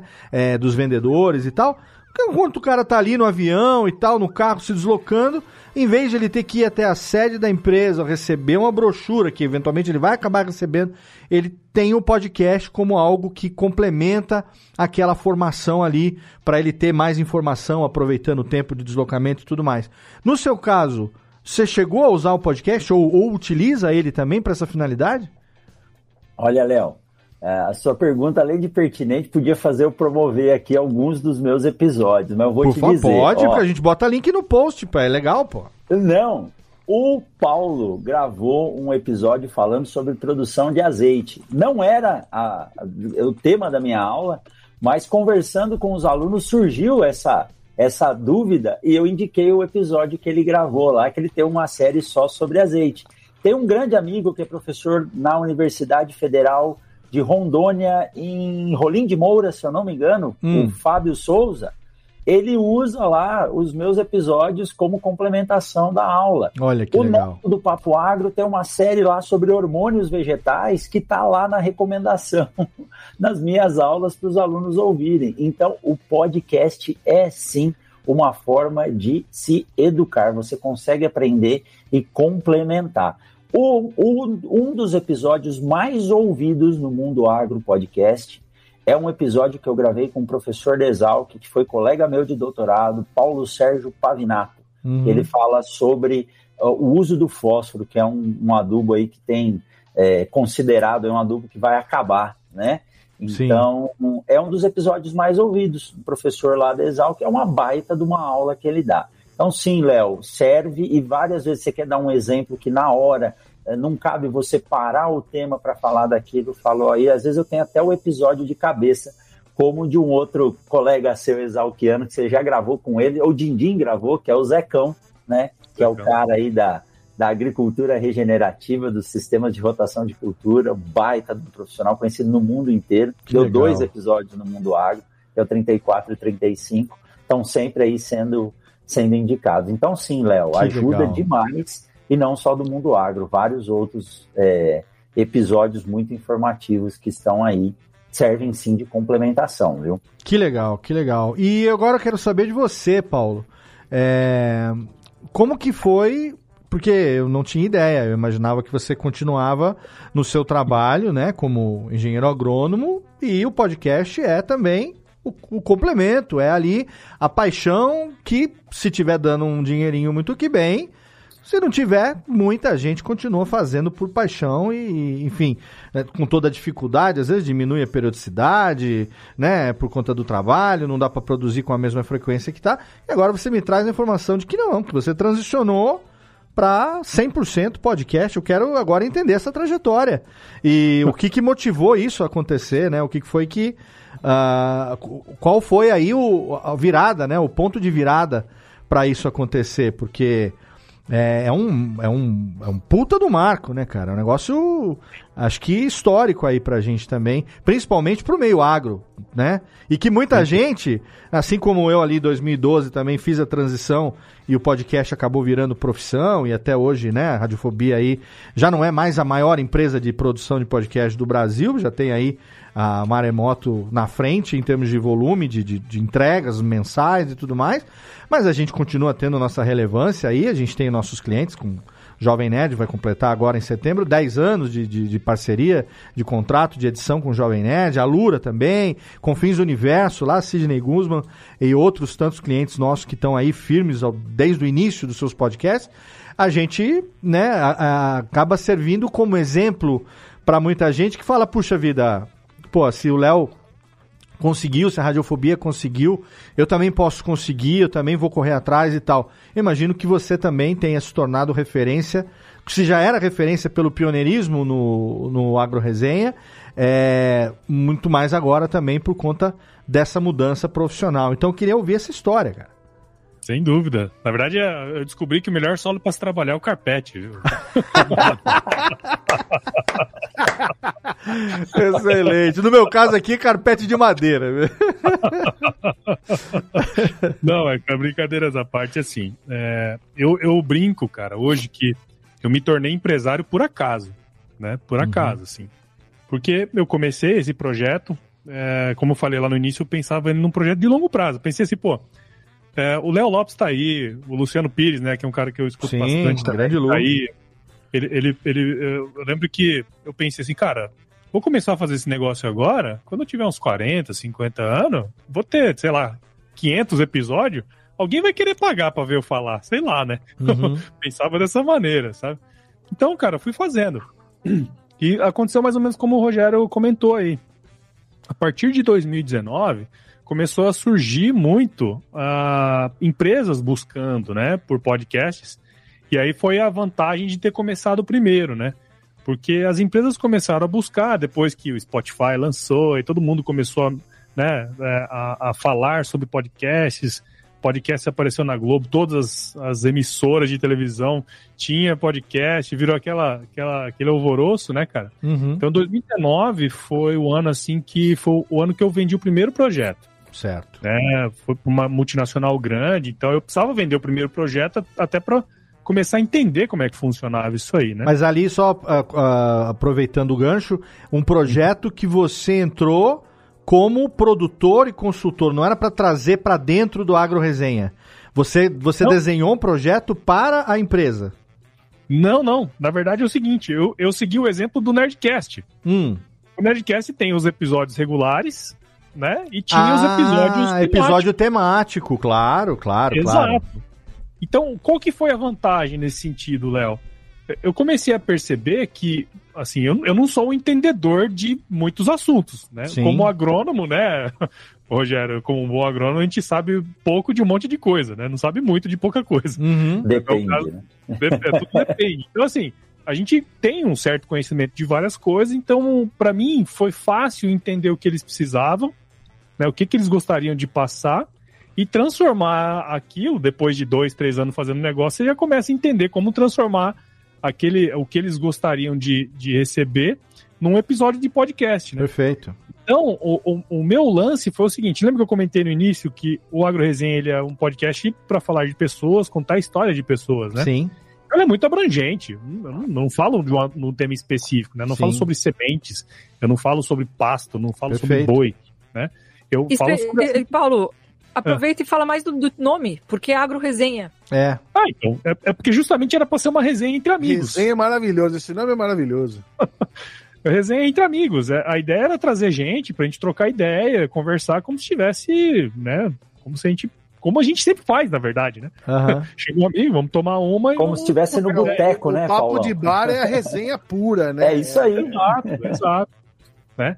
E, e aí, cara, começou a surgir é, esses, esses convites, né? E aí, o que, que eu pensei? Falei, bom, eu vou seguir mais ou menos o modelo do, do Nerdcast. Sim. Acho que tá dando certo, né? Os Uhum. caras vão fazer um episódio por mês aí por empresa, é, ganham uma, uma bica ali, né? Uhum. Falei, ah, de repente sobra algum, né, cara? E Sim. foi assim. E aí, o que, que eu fiz, cara? Quando eu faço projetos para empresas, eu aí eu delimito o tema, né? Então, eu tenho hoje é, um projeto, por exemplo, com uma empresa de nutrição animal aqui de Mato Grosso, né? Certo. Então, a gente fala sobre pecuária de corte, todos os aspectos relacionados à pecuária de corte. Tem um outro projeto com uma, com uma empresa chamada é, Scadiagro, que é uma, uma empresa de software de gestão rural. Então, a gente Uhum. criou um podcast chamado Gestão Rural. Então, a gente fala só sobre gestão rural, né? Perfeito. E tem, tem o podcast com a Sumitomo Chemical, que é uma empresa, uma multinacional de químicos, que a gente fala sobre é, defesa de plantas, enfim, todas essas questões voltadas para a saúde de plantas, né? E aí sempre surgem projetos é, é, como fala, esporádicos, né?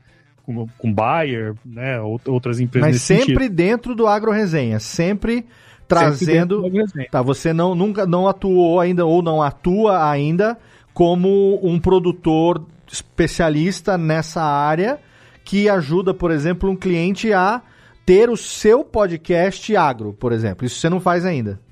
Isso pode acontecer, por exemplo. Mas ainda hoje, não acontece. Ainda não acontece. Não acontece com frequência, porque eles, na verdade, quando a gente vai conversando, eu percebo que a maioria das empresas eles já querem utilizar quem tem uma certa autoridade Sim. já. Exato. Isso faz muito nicho. sentido. Faz muito sentido, até porque ah, o host, ele é. ah, muitas vezes o host ou os hosts ou os integrantes, como aqui no meu caso, não sou só eu, mas eu e todos os meus integrantes aqui, nós somos a, a cara do programa e é o que passa a ideia da credibilidade que aquele tema ou aquela segmentação é, desperta no próprio cliente, que muitas vezes ele é um ouvinte seu também.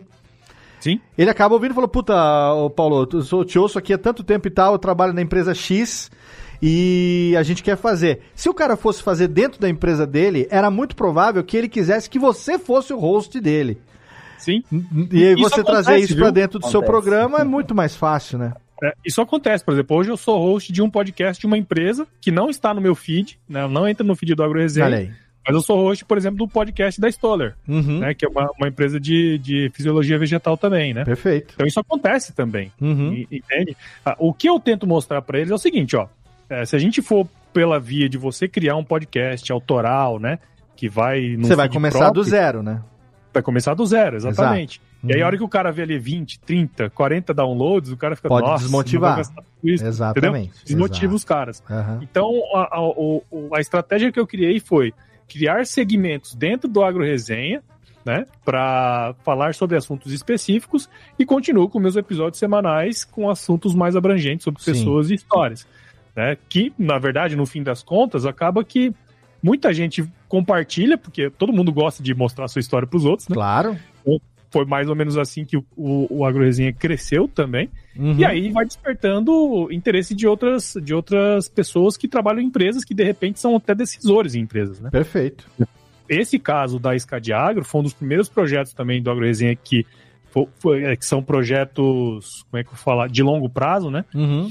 É, cara, ele, ele, o, o diretor comercial deles me escuta desde o primeiro episódio, Olha aí. entendeu? Então o que aconteceu? Hoje a gente já tem três anos fazendo podcast mensal, né? Vai fazer três anos agora. E ele me falou que o ano passado, Léo, olha só, escuta só essa, Hum. Ano passado ele falou que 20% do faturamento dele veio de ouvintes do podcast. 20% Nossa, não é 20% pouca do coisa. faturamento. Não é pouca coisa. 20% Não é pouca coisa. Hoje mesmo ele me mandou uma mensagem aqui, ó, do cara que falou. Porque ele tem um CRM bem organizado, então é mais Aham. fácil dele saber isso. Claro. Não é uma empresa de grande porte. Mas ele falou assim: ó, é, o que a gente faz é elevar a consciência da galera que precisa de gestão. Sim. Qual que é a primeira coisa que eles vão pensar quando eles qu- quiserem implementar gestão? Pô, é um software. Exato. Aí o que, que eles vão pensar? Cadeado, né? Exatamente. Então, assim, era uma empresa que tinha 30 anos lá no Rio Grande do Sul, nunca tinha ouvido falar, e hoje eles estão no Brasil inteiro, né? Olha então, aí. assim, tem a sua. Tem, tem, a- tem sido uma ferramenta muito interessante, inclusive comercial, para quem, pra quem é, consegue trabalhar bem isso, né? Aham. Trabalhar bem o funil de vendas e tudo mais. Mas, por exemplo, para empresas grandes, como é o caso aí que o Rogério trabalha também, eu trabalho, é muito mais branding mesmo, cara. Porque aí a gente tem uma Sim. presença muito forte nas redes sociais também, né, Rogério? Sim. Então acaba que ajuda bastante, né, cara? Ô, Paulo, Paulo. você tocou nesse. de- desculpa, Tiagão, e você tocou nesse ponto aí do branding, e eu, cara, tem que citar, né, que o Luciano Pires, foi ele que me ensinou o que é branding Aham. e, e como isso muda a visão das empresas depois que elas passam a estar no ouvido, né, no alvo ah, de quem ouve os podcasts, né? Aham. Manda lá, E, Tiagão. Paulo, é, vocês têm essa consciência, né, do tamanho do mercado, do potencial da tua comunicação, do teu trabalho. E você falou, o pessoal procura a gente para, poxa, você fez um programa com alguém queria fazer. Mas você, pensando nesse potencial, o tanto de cliente que você tem por aí, você investe num você ser o ativo, de você entrar em bater na porta da empresa lá como um vendedor mesmo, falar, olha, tem um projeto, tu, você já está nesse jeito de, ok, eu, eu posso prospectar, e até pensando, vocês estavam falando, ah, a gente ouve podcasts de, de outros lugares, do Havaí, de não sei o que lá. De pensar numa expansão mesmo, né? De, sei lá, tá? Talvez a gente tenha um podcast em inglês ou talvez um podcast em espanhol, porque isso é uma coisa que, que funciona. Eu lembro, assim, na, na época que eu trabalhava muito com a Austrália, uh, tinha muito, assim, conversando com o cônsul da Austrália na época, ele falava, meu, tem muito brasileiro que vai para a Austrália para conhecer as fazendas, conhecer o negócio, e os australianos vêm para cá. Então, o, o pensamento já está nesse nível ou ainda não? Assim, do ponto de vista comercial, Thiago, é, assim, a gente recebe, eu não sei como é que tá com o Rogério, provavelmente também, né? Mas chega muita demanda, sabe? Então, demanda de empresa, assim, todo dia eu recebo quatro, cinco, seis e-mails de gente oferecendo pessoas para serem entrevistadas, entendeu? E aí, pô, aí a gente já começa a trabalhar isso como, como se fossem leads também dentro do nosso processo. Uhum. Então hoje, hoje eu já tento fazer essa captação né, de, de, de leads e tentar trabalhar. Normalmente esses, esses e-mails eles chegam, essas demandas elas chegam e a gente vai trabalhando o, o processo comercial é, normal, cara.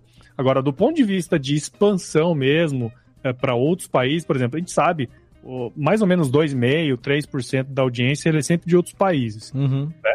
Ah, tem muito brasileiro que mora no Paraguai, nos Estados Unidos, tem gente que escuta a gente no, no mundo inteiro, né? Mas normalmente são brasileiros, né? É. português é uma língua português, meio complicada, né, cara? É, de quem fala português mesmo. Mas existe espaço, muito espaço, inclusive, para quem é brasileiro e quiser fazer podcasts em inglês para falar sobre o agro daqui, sabe? Uhum. Porque a gente percebe. Eu trabalhei num instituto aqui em Mato Grosso, que, cara, sem sacanagem, a gente recebia aqui em Mato Grosso, no mínimo, umas 50 comitivas de fora do Brasil por ano, cara. É Caraca. É muita coisa. Bastante. Muita coisa. Gente vindo para conhecer. Eu já fiz reunião com o embaixador é, do, do, da Índia, já fiz reunião com o embaixador do Emirados Árabes, a, a, galera do USDA lá, né, Rogério, do SDA, o Departamento de Agricultura dos Estados Unidos, eles iam todos os anos aqui pegar os nossos dados e, e fazer é, uh, reuniões e tudo mais, né?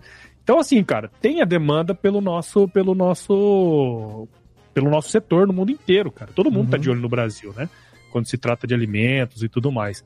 Então tem muito potencial, viu, Thiago? Assim, para quem hoje é, quiser produzir um podcast em inglês para falar de agro, pô, sem dúvida. Pode fazer. Com certeza. Olha só. Tem uma pergunta aqui do Vitor Estácio, que é o nosso, né, um dos nossos ouvintes aqui, que eu citei lá, de Belém do Pará, ele que localizou aqui a vinheta pro, pro Rogério.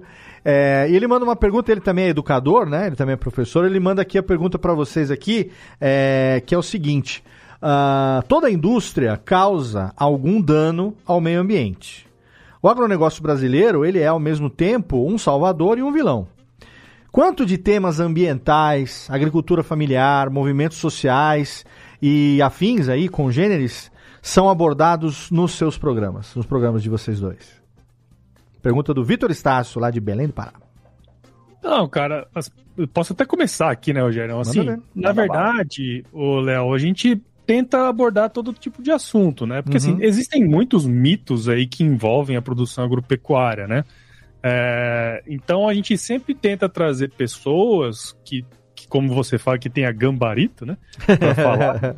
que, que, é justamente para a gente fazer as perguntas certas, né? E, e, tentar desmistificar algumas coisas. Eu tenho, assim, um, porcentagem de quanto é, não, mas a gente está sempre falando porque é uma demanda latente. Sim. Né? É, ESG, né, gases do efeito estufa, como funciona toda essa dinâmica de uma forma um pouco mais técnica, né? Então a gente sempre tenta trazer. Né? Inclusive eu tenho uma série de episódios aqui do podcast que chama Mitos e Verdades do Agronegócio, uhum. né? Que eu passo daí em 2017 também. Então, os, os temas, os principais temas, os temas mais sensíveis, né, que a, que a comunidade, que a sociedade de uma maneira geral elas sempre tocam, esses episódios elas, eles têm isso contado de uma maneira técnica, né, do ponto de vista científico também, né? Sim. Então, cara, é, ele serve muito para isso. Óbvio que né, não tem como pregar para não convertido. Né? Então, claro. Tem, tem a opinião formada. Claro, e, claro. Assim, você pode falar um monte de coisa, trazer um monte de artigo técnico que não vai adiantar muita coisa. Sim. Mas é, a gente tenta sempre falar isso, porque é uma das missões, inclusive, que está lá né? É, é fazer, criar, é, desfazer essa lacuna entre o- a sociedade, né? Quem é no agro, quem não é do agro, para quem é também, né? Sim. Hoje tem mais ou menos de 10 a 15% da minha audiência que não é do agro, não trabalha especificamente no agro. Perfeito, perfeito. Eu acho bom, inclusive. Com certeza, com certeza, essa pluralidade. E você, Rogério? En- Então, é, completando aí o, que o- que o Paulo falou, e eu tinha lido aqui do Vitor, tô olhando aqui do lado, ele tá sempre aí. Inclusive, o Vitor já participou aqui com você, né, né, Léo? Do, Do Radiofobia? É? Eu acho Ou que não? não, Acho que não. Teve um episódio de convidados, eu achei que era ele. Mas então, é, essa questão do agro ser ao mesmo tempo vilão e salvador, todo, todo negócio tem aquele cara que, que vai fazer algo errado. Né? Sim, com o certeza. problema é olhar só para esse cara. Aham. né? E, e nós somos, assim, é, metralhados com essas, ah, com esse tipo de abordagem. E o legal é que aqui no Mato Grosso as crianças sabem responder isso. Se você perguntar para os meus filhos, né, porque fala assim, pô, o agro desmata, o agro acaba com tudo. Eu trabalho com ciência e a ciência ela trabalha justamente para evitar isso. Você tem que fazer o máximo utilizando o mínimo de recursos. O Mato Perfeito. Grosso tem 64% da sua área do estado preservada. Uhum. A gente usa 10%, né, Paulo, da área para 10%. agricultura, né? É, se eu não me engano, aí é 20% para pecuária. Só que é lógico, sempre vai ter aquele cara que vai fazer errado e ele vai ser o alvo do negócio. Sim. Você pode, você pode vender bem seu produto para mil pessoas. Se você vender errado para um, é esse aí que vai é, de- é, é, é, se destacar. Mas aí eu gostei do que ele comentou ali, ó. Nós temos que parar de usar a camisa da NASA e usar a camisa da Embrapa. Vale a pena citar a Embrapa. A Embrapa é uma baita de uma empresa de desenvolvimento. Se hoje o Brasil produz alimento para quatro vezes a sua população, alimenta aí quase 1,2 bilhão de pessoas, isso se deve muito ao que a Embrapa fez. Lógico que aqui não é, para polemizar, né? Sim. Mas são pontos importantes. É uma pergunta Sim. muito boa de ser feita, porque nós temos dados científicos que embasam isso que está sendo respondido. Agora o que a gente tem que fazer? Criar meios de comunicação para falar e levar a informação correta para quem precisa ouvir. Eu Perfeito. acho que é por isso, Paulo, que quando a gente olha os nossos índices lá de ouvintes, né? é, O meu podcast também, como o seu, ele é lançado às zero horas da segunda-feira. Você olha lá, a primeira leva de downloads que, que ocorre é da região sudeste, principalmente de São Paulo. Uhum. né? Então tem muita gente Legal. lá querendo ouvir e querendo saber o que está acontecendo aqui. E nesses bate-papos a gente acaba é, levando a informação, como eu disse do Zecão, é um exemplo de fazenda sustentável. né? Ele produz bastante, gastando muito menos do que os outros e não enfrenta os problemas que ele tem, utilizando técnicas que estão aí para ser utilizadas, né? De agricultura regenerativa, sustentabilidade da produção, fazendo um produto bom de qualidade, assim, usando o mínimo, né? Sim. Quem não quer produzir bastante, gastando pouco dinheiro? Pô, pois todo é, mundo, com né? certeza. É, e eu acredito que assim, vocês também, né, é, são profissionais, vocês têm dé- décadas aí de bagagem nas costas, é, e vocês, como já o Paulo citou, é, o, o foco é técnico. Então, é, o, que é, o que é técnico, o que é embasado pela ciência e tal, mesmo quando você traz a, experi- quando você traz a experiência de alguém, a experiência do cara é a vida do cara. É o cara falando, contando a história dele. Mas é um, um setor também, como tudo no Brasil hoje, que é muito polarizado, né? Ele é muito, muito. Tem extremista dos dois lados. Então, Exato. você tem que tomar cuidado também para não levantar uma bandeira e não militar em cima disso, né? Que você nem para um lado nem para o outro, né? Enquanto você tem ah, fatos e ah, a parte técnica que você realmente tem que se vocês procuram realmente apresentar isso e embasar o seu, o seu- a sua fala toda em cima disso. E é- isso é, é, é bastante honrável, né? Porque é o que se espera realmente, né? E sabe o que, que é importante nisso, Léo? Porque falar para quem é do setor, falar para quem é do agro é muito fácil. Muito né? fácil. Agora o desafio, né, Paulão, é você chegar e falar para quem não é ou para quem não conhece. Perfeito. E aí é a virada de chave. porque quando a gente consegue trazer exemplos bacanas, né? E mesmo de experiência, né? De, de- dessa. O Zecão aí, acho que o terceiro agrônomo que chegou no 63 aqui lá na década de 70, né? Uhum. Então, quando você leva essa realidade para as pessoas, é, isso você acaba conseguindo modificar a forma ah, deles pensarem, né? Fora, né, Paulo, é, a oportunidade de conversar com pessoas que você nem imaginava, né? Eu acho que é, eu, eu tive num encontro em São Paulo, fui dar uma palestra num, num convidado pelos uh, Encontro Nacional dos Produtores de Sementes de Soja. É. E tem uma turma, Léo, assim, o pessoal que há 30, 40, 50 anos atrás começou a trabalhar com a seleção dos materiais de soja para que eles pudessem vir para o Mato Grosso. Uhum. E eu estava lá e veio o filho do seu Francisco Terassaua, né? É, e veio conversar comigo, falou, "Ô, professor, tudo bem? É, sou seu fã, né? Escuto o Mundo Agro podcast. E, poxa, eu nem sabia, né, que o seu Chico estava vivo ainda, né? Ele falou, ah, deixa eu te apresentar meu pai. Eu assustei, né? Aí o seu Francisco falou assim, professor, toda segunda-feira de manhã a gente começa o dia ouvindo o Mundo Agro podcast. Rapaz, Ah. não tinha chão embaixo de mim, né? Não tinha chão embaixo Que de mim. legal. É, foi, foi muito bacana. Só que E aí, essa é uma coisa muito legal, né, Rogério? Porque assim, a gente nem imagina as pessoas que ouvem o podcast. De jeito né? nenhum. Sim, sim. De A gente nenhum. imagina que é um. A a gente tem um recorte ali, né? Tipo, ah, o cara de 24, 34 anos. Sim. Mas, cara, tem muita gente, tipo, da, da- da- dos tiozinhos lá das fazendas lá que escuta a gente, cara. É, no isso é muito- trator, cara, muito legal. trabalhando. É, é muito louco. É legal Seu quando Chico você tá recebe. Com oit- 85 anos. E aí, Léo, sabe qual que é o problema disso? É que o sarrafo vai lá em cima agora, né? Aí você começa a ficar com Exatamente. medo de, de É. gravar, porque você sabe quem tá ouvindo, né? Exatamente, porque quando a gente tá no nosso, na nossa sala, ou no quarto, ou no estúdio, liga o microfone, abre, se você tá aqui num, num call que nem a gente aqui agora, são né, cinco pessoas conversando e você tem ali o... são cinco, seis pessoas conversando, tá aqui, entre nós. A hora que mais, isso vai... mais o chat do YouTube, que tem algumas Mas então, pessoas. sim, né? sim, então, mas é, é, entendeu? As- Mas assim, a gente, na verdade, não, não, não, não grava pensando em quem tá ouvindo a gente. Aí depois Exato. o programa vai pro ar e aí a gente pega esses, né, seja lá quantos forem os números de download dos programas, e você não, não para pra pensar que atrás daquilo ali tem gente de tudo quanto é tipo. Quando você encontra a pessoa e ela fala assim, você vai se apresentar, eu falo assim, não, mas você não precisa se apresentar, eu te escuto, porra. Eu sou teu ouvinte, eu acompanho teu trabalho, imagina, não ouve nada. Claro que ouço, pô, o último programa foi com fulano de tal, escutei É. com não sei quem. Você, pô, os caras escutam mesmo, bicho, que legal. É, muito louco, cara. Dá- O Paulo tem uma história aí de um ouvinte que foi jantar com ele, né? E começou. Conta aí, Paulo. Começou Conta aí, Paulo, a gente gosta de ouvir Não, as tinha- histórias. Tinha um ouvinte, cara, que ele era do. Ele era, não, ele é do Rio Grande do Sul, né? E É. aí ele veio fazer um trabalho aqui em Mato Grosso. Falou, ó, tô chegando em Cuiabá aí. é, vamos sair, né? Pra tomar uma água com gás, né? Não, tô bom, tô pronto.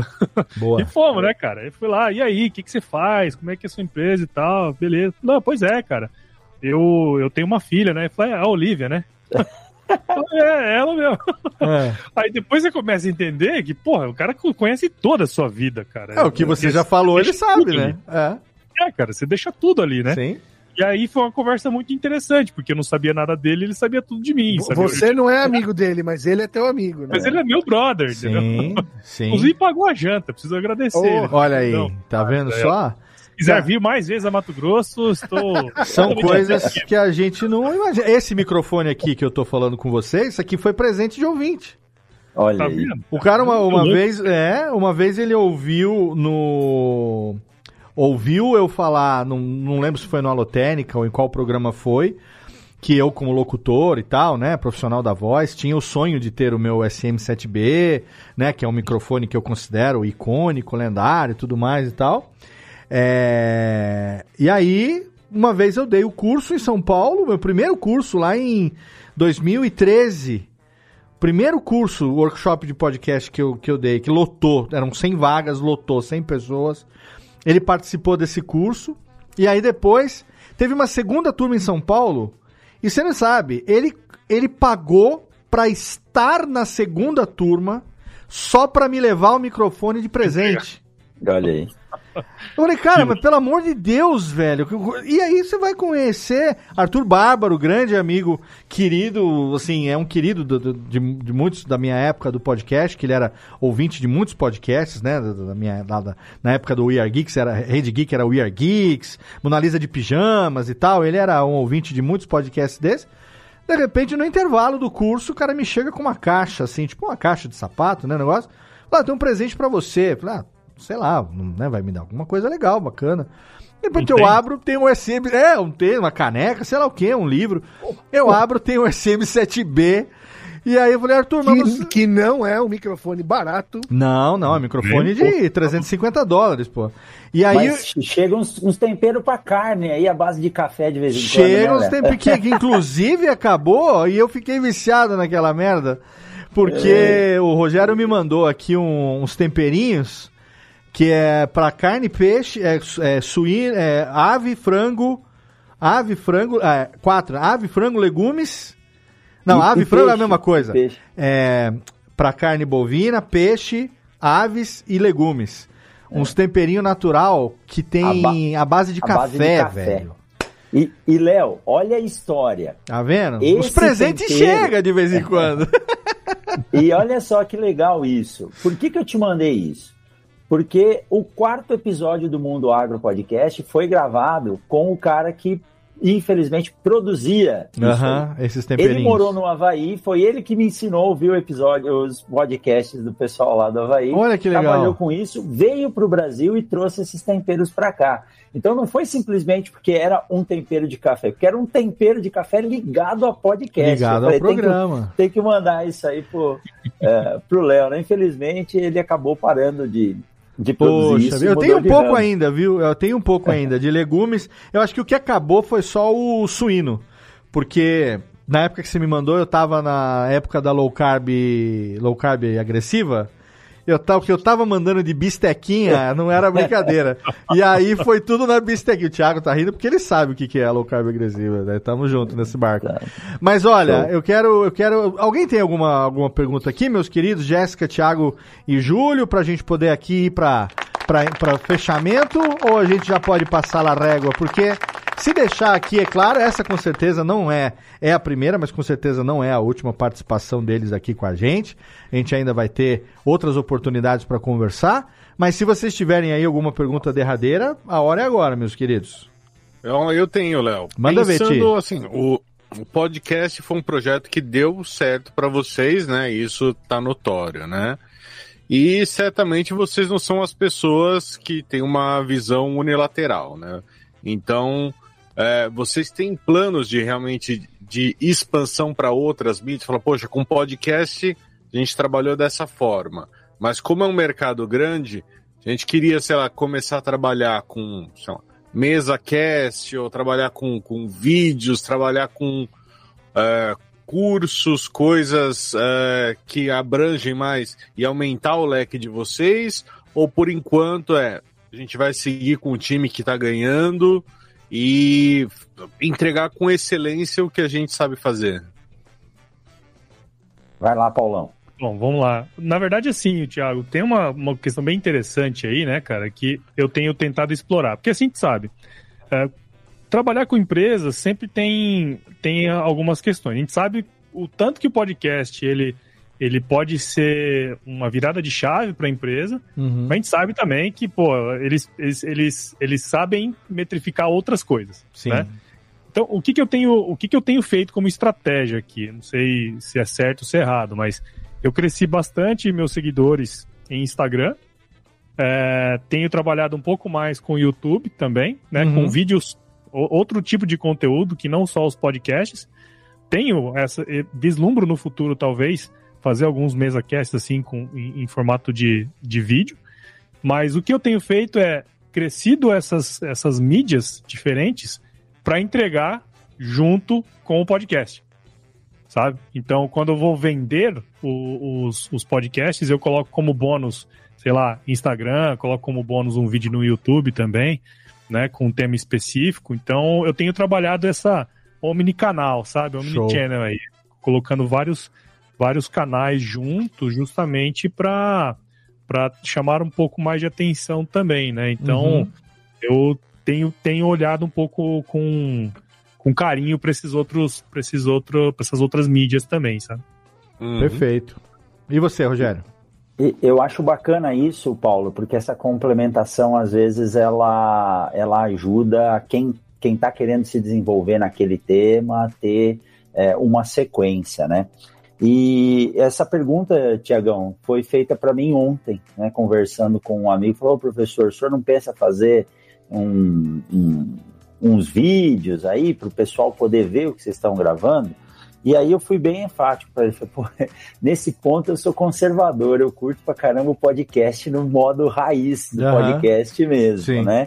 Mas eu citei outra, outra questão para ele. A, a infraestrutura para isso, é, aqui em Sinop não tem curso de comunicação, né? Como Perfeito. acho que o, o- o Júlio tinha, tinha dito. Em, em Cuiabá tem. Então nós não temos uma estrutura aqui. Embora está surgindo aí os primeiros episódios de um MesaCast que os, os professores da área de licenciatura estão, estão criando. Aham. Mas é um pouco diferente do Paulo, que hoje é um negócio dele, para nós da universidade e eu, da forma com que eu produzo, é, eu, não, eu acabo não correndo atrás de, de apoiadores, né? Uhum. Então, na a maioria das pessoas acabam nos procurando e às vezes é difícil conseguir atender todo mundo, como, como o Paulo disse. Então, nesse momento, é, pro mundo agro, eu penso em não mudar, não entrar na parte do, do vídeo. Certo. Mas, como o professor Rogério Coimbra, e por desafio do processo que nós passamos nesses últimos anos, Uhum.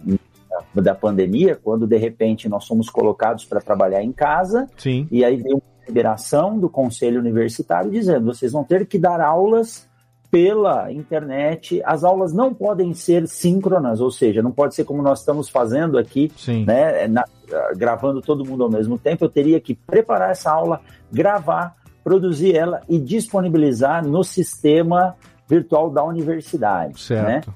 E aí eu cheguei pro meu chefe lá e falei assim, falei, olha, eu vou fazer isso, é um desafio grande, comprei um curso em espanhol de como editar vídeos, produzi vídeo de todas as minhas aulas, falei, só vou fazer uma coisa, eu não vou deixar restrito ao AVA, né, que é o ambiente virtual de aprendizado, que cada sala presencial tem uma sala virtual. Uhum. Falei, eu vou colocar isso no YouTube. E lá em 2020, por volta de julho de 2020, eu coloquei todas as minhas aulas que estavam sendo ministradas, conforme eu ia dando, eu ia colocando no YouTube. Então, hoje, quem quiser assistir minhas aulas, estão lá 26 aulas de sementes, Que mais legal. 18 aulas de agricultura. E o legal é que essas aulas estão sendo utilizadas aí no Brasil inteiro. Vira e mexe, eu recebo mensagem de professores, porque nas universidades a Jéssica deve saber que não é mais como antigamente. Então, Sim. a gente dar aula do que a gente aprendeu e também do que a gente não sabe, né? Então, tá lá o meu canal no YouTube, tá um pouquinho devagar agora, mas sempre tem uma coisa ou outra. Então, tem as lives lá, aquecimento da safra. Não tenho no podcast, viu, Thiago? Mas tem o canal do YouTube lá que, paralelamente, está gerando conteúdo também e tem assessorado aí a turma nisso. Eu acho que essa função, né? Eu sou um servidor público, né? Meu salário é pago pela população, então eu acho que essa retribuição, assim como a gente teve lá na universidade, eu acho que isso é, é uma dívida eterna que a gente tem que saber. E conhecimento não é para ficar parado, né? Não ocupa espaço, então a gente tem que compartilhar isso aí. Mas é tudo novidade, viu, Thiago? Eu sei que vocês são feras nessas áreas aí. Se quiserem dar as dicas aí, podem dar. Não, e, e você, por exemplo, você falou, ah, a gente tem os bolsistas, né? Porque geralmente o pessoal mais novo é inquieto por natureza, né? Exato. E, o- e o pessoal fala, poxa, mas. Porque a, a gente gosta de podcast e a gente já acompanha isso de, de anos atrás. Da época que a gente baixava, espetava no pendrive, ouvia no Media Player. E pra essa molecada, não é, acho que a média dos seus alunos deve ser de 20 anos, 20 e poucos. Exato. Para eles, muitas vezes já não faz sentido. Eu vejo assim, muitas pessoas que eu convivo até, elas descobriram o podcast dois anos atrás, três anos atrás, já nesse formato MesaCast. Aham. Então, quando eu explico o que é o Radiofobia, eles falam, ué, mas não, não tem, assim, vocês não vão numa sala. Tá todo no YouTube, mas não tá no YouTube. É, não, pior que tá, então, né? Então mas- já mudou. Thiago, eles, eles não falam assim. É esse colega que estava conversando comigo até hoje, quando eu mando o episódio para ele falar, ah, eu vou assistir, pode deixar. É, eu assisto É, o seu é, podcast. É, mas não tem como assistir, é Isso. áudio. Não, É. eu vou assistir. Eu vou, vou sentar O e vou verbo assistir, atual é tá assistir Você o não tá podcast. ouvindo, então, né? É, é, exatamente. Gente, olha só, queria ficar aqui muito mais tempo conversando com vocês, mas fica aqui também já o convite para vocês voltarem em outra oportunidade. O objetivo hoje foi mais do que alcançado de apresentar o agro para o ouvinte do Radiofobia, os podcasts do mundo agro e, e como que isso tem acontecido. Eu fiquei muito, muito feliz. Então, Técnica, por favor, roda a nossa, nossa trilhazinha de encerramento aqui pra gente fechar e passar lá, reguita. Vamos passar a régua em mais, nem mais, ó, tô aqui totalmente caipira hoje, nem mais um episódio do seu Radiofobia. Muito obrigado pelo seu download, obrigado pela sua audiência. Quero agradecer aqui primeiramente aos meus participantes, meus integrantes, todos delicinhas aqui. Começando pela menina Jessiquinha, obrigado, bebê. Eu que agradeço, conversa muito boa. E sem querer fazer trocadilho, mas já fazendo, muito produtiva. A gente vai. A gente acaba conhecendo também outras experiências, né? E essa, essa peculiaridade do trabalho na universidade me interessa bastante, né? Já que somos servidores públicos, vamos servir bem ao público, né? Não é verdade? Perfeitamente. Então, é isso. Agradeço muito, Paulo, Rogério, foi um prazer. Obrigada, Léo, Júlio, Thiago. Estamos aí. Obrigado. Você, minha querida Jéssica, obrigado também diretamente de Salto Menino Acorde. Obrigado, Julião. Valeu, Léo, muito obrigado. Mais um programa, como diria um podcast famoso aí, fenomenal, entendeu? Fenomenal, fenomenal. Fenomenal. Tô bem. Professor Rogério, Paulo, prazer em conhecê-los. Ninguém reparou E- que o Júlio teve o cuidado de botar um fundo de tela todo temático ali. E a, e a camisa? A camisa também tem a ver. Milhões! pouco, Milhões. A camisa também tem a ver, ó. A camisa É também que tem não a deu ver. pra Os ler. easter aqui, eggs tá São os easter eggs, exatamente. Eu, eu É, sou esse cara. o Júlio, o? Júlio é caprichado, o Júlio é caprichado. Veio ali, ninguém Olha- reparou, pô. O céu bonito, azul ali atrás. E é isso, muito, muito obrigado. Valeu, Julião. É, sucesso nos podcasts de vocês. E Obrigado. Que vocês continuem crescendo sempre aí. Valeu, meu querido Júlio. E bem-vindo de volta. Obrigado, meu querido pai das gêmeas, Thiago Fujiwara, nosso Japinhales. Valeu, Léo. Foi muito bom estar de volta. E eu gosto muito desse tipo de programa, porque a gente aprende muito, assim, Demais. ouvindo a história de sucesso dos outros, né? De, do que pensou, como fazer, né?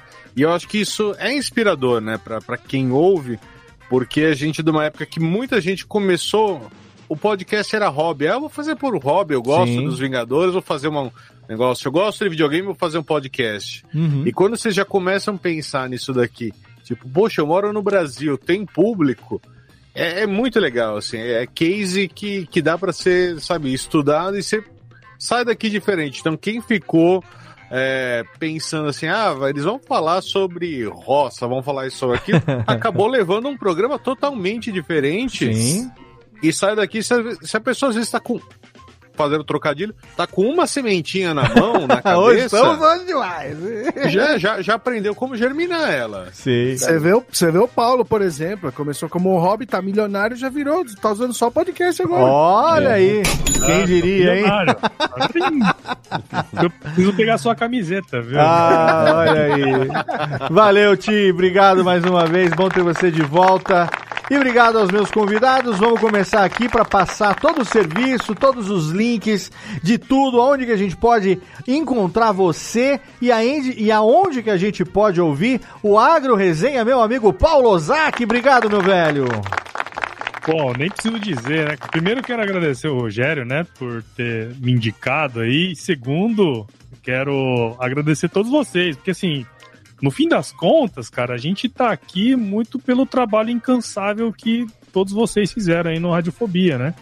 Porque naquela época, hoje é relativamente fácil você encontrar conteúdo falando como fazer um podcast, né, cara? Uhum. Mas naquela época lá tinha que ser no livrinho, né? Ah, olha aí. Obrigado. Tá cara. louco, cara. Não tinha muito conteúdo relacionado a isso. Então, primeiro de tudo, eu, eu sou muito grato aqui por estar aqui com vocês hoje, né? Todo, todo o caminho que a gente tem percorrido aí começou lá atrás, né? Com a sementinha que vocês plantaram. Então, agradeço demais o trabalho que vocês é, fazem incansavelmente aí há quantos anos, Léo? Radiofobia vai 13 anos, vai fazer 14. É, meu, é muito tempo, né, É. cara? Então, obrigado aí primeiro por conta disso. Bom, Obrigado quem quiser você, ouvir o podcast, eu ah, tenho o site, né, o www.agroresenha.com.br, estou em todos, em todos os, os plataformas, ah, agregadores de podcast e tudo mais. Show. E nas redes sociais também, né? Instagram, LinkedIn, Facebook, falecido, mas tem lá ainda, né? Mas então pode me encontrar em todos esses lugares aí. Muito Perfeito, obrigado, Paulo. pessoal. Obrigado, obrigado a você por ter aceito participar, obrigado por compartilhar tanto conteúdo bacana com a gente. E obrigado também, diretamente do seu Mundo Agro Podcast, professor Rogério Coimbra. Obrigado, que prazer finalmente poder conversar com você aqui no Radiofobia. Também deixa aqui o seu ticlinho, o seu serviço, aonde que a galera encontra você, aonde que o pessoal pode ouvir lá o seu Mundo Agro, Rogério.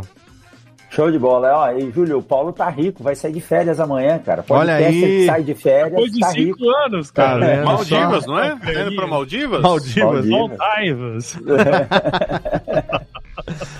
Ô, Léo, obrigado. Olha, é um prazer enorme, como eu disse aí, né? Como o fã do Paulo, né? Que já conhecia ele, é, vocês fizeram muito bem para mim. é, Obrigado, com radiofobia, com todos os tudo que você produz aí, Léo, durante a pandemia, né?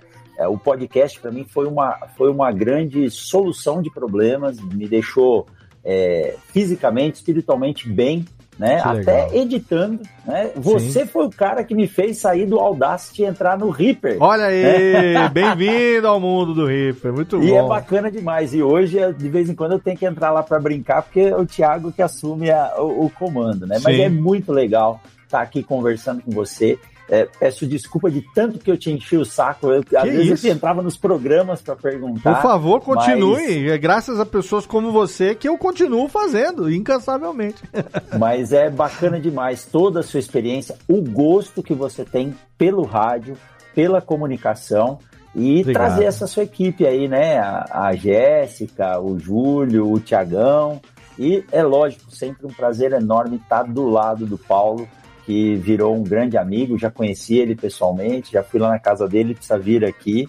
E quem sabe, né, a gente consegue se reunir naquele evento que nós estamos programando aí, né, Paulo? E o Léo é um grande é, é um grande assim, ponto a ser convidado para vir para o Mato Grosso também falar bem. de podcast aí junto com o Luciano, que já aceitou o convite. Nós vamos organizar Ó, isso. que legal. isso Mato Grosso aqui, é um estado tá? que eu não conheço. Mato Grosso Ó, vai não- gostar, não vai conheço. gostar, vai andar bastante, vai tem que pegar poeira na testa, viu? Aceito, bora.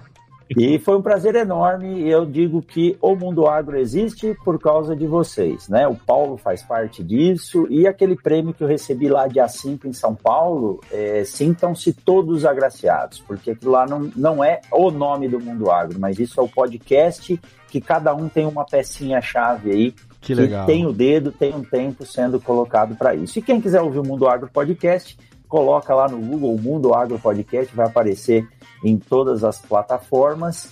Tem o Instagram do Mundo Agro e do professor Rogério Coimbra. E se você se interessou aí pela parte de sementes, pela parte de educação no agro, é só buscar lá no YouTube professor Rogério Coimbra e tem algumas coisas lá para assistir. E se quiser mandar dica também de alguma correção, alguma coisa para fazer, é só falar. Estou muito feliz. Essa semana aqui foi especial na minha agenda do celular. Já está travado, não se apaga esse evento de hoje, viu?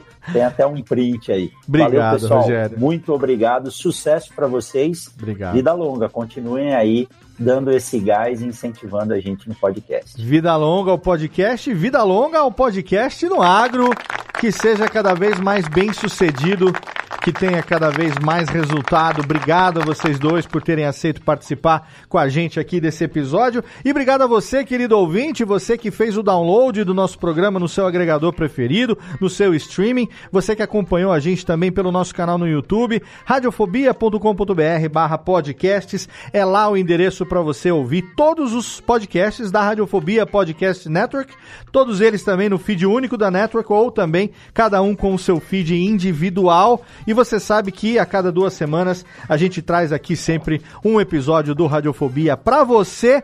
Espalhe a palavra do podcast, vá lá, ouça os podcasts dos nossos convidados, porque é isso aí, é podcast na veia.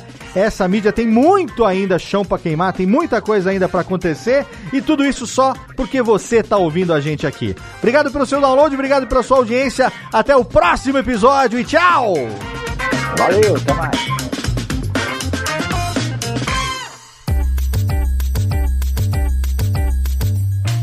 Esse podcast foi produzido pela Radiofobia Podcast Network.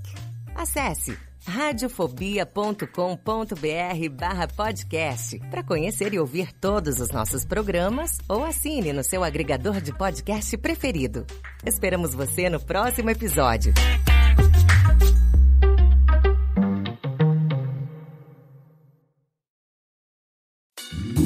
Oi, eu sou o Antônio Viviani e quero convidar você a ouvir o nosso podcast Voz Off. Desde julho de 2017, eu e meu amigo Nicola Lauleta temos o prazer de conversar com as grandes vozes do rádio, da TV e da publicidade do Brasil e trazer suas histórias até você. Se você, como nós, é apaixonado por locução, acesse vozoff.com.br e acompanhe nossos episódios aqui na Radiofobia Podcast Network.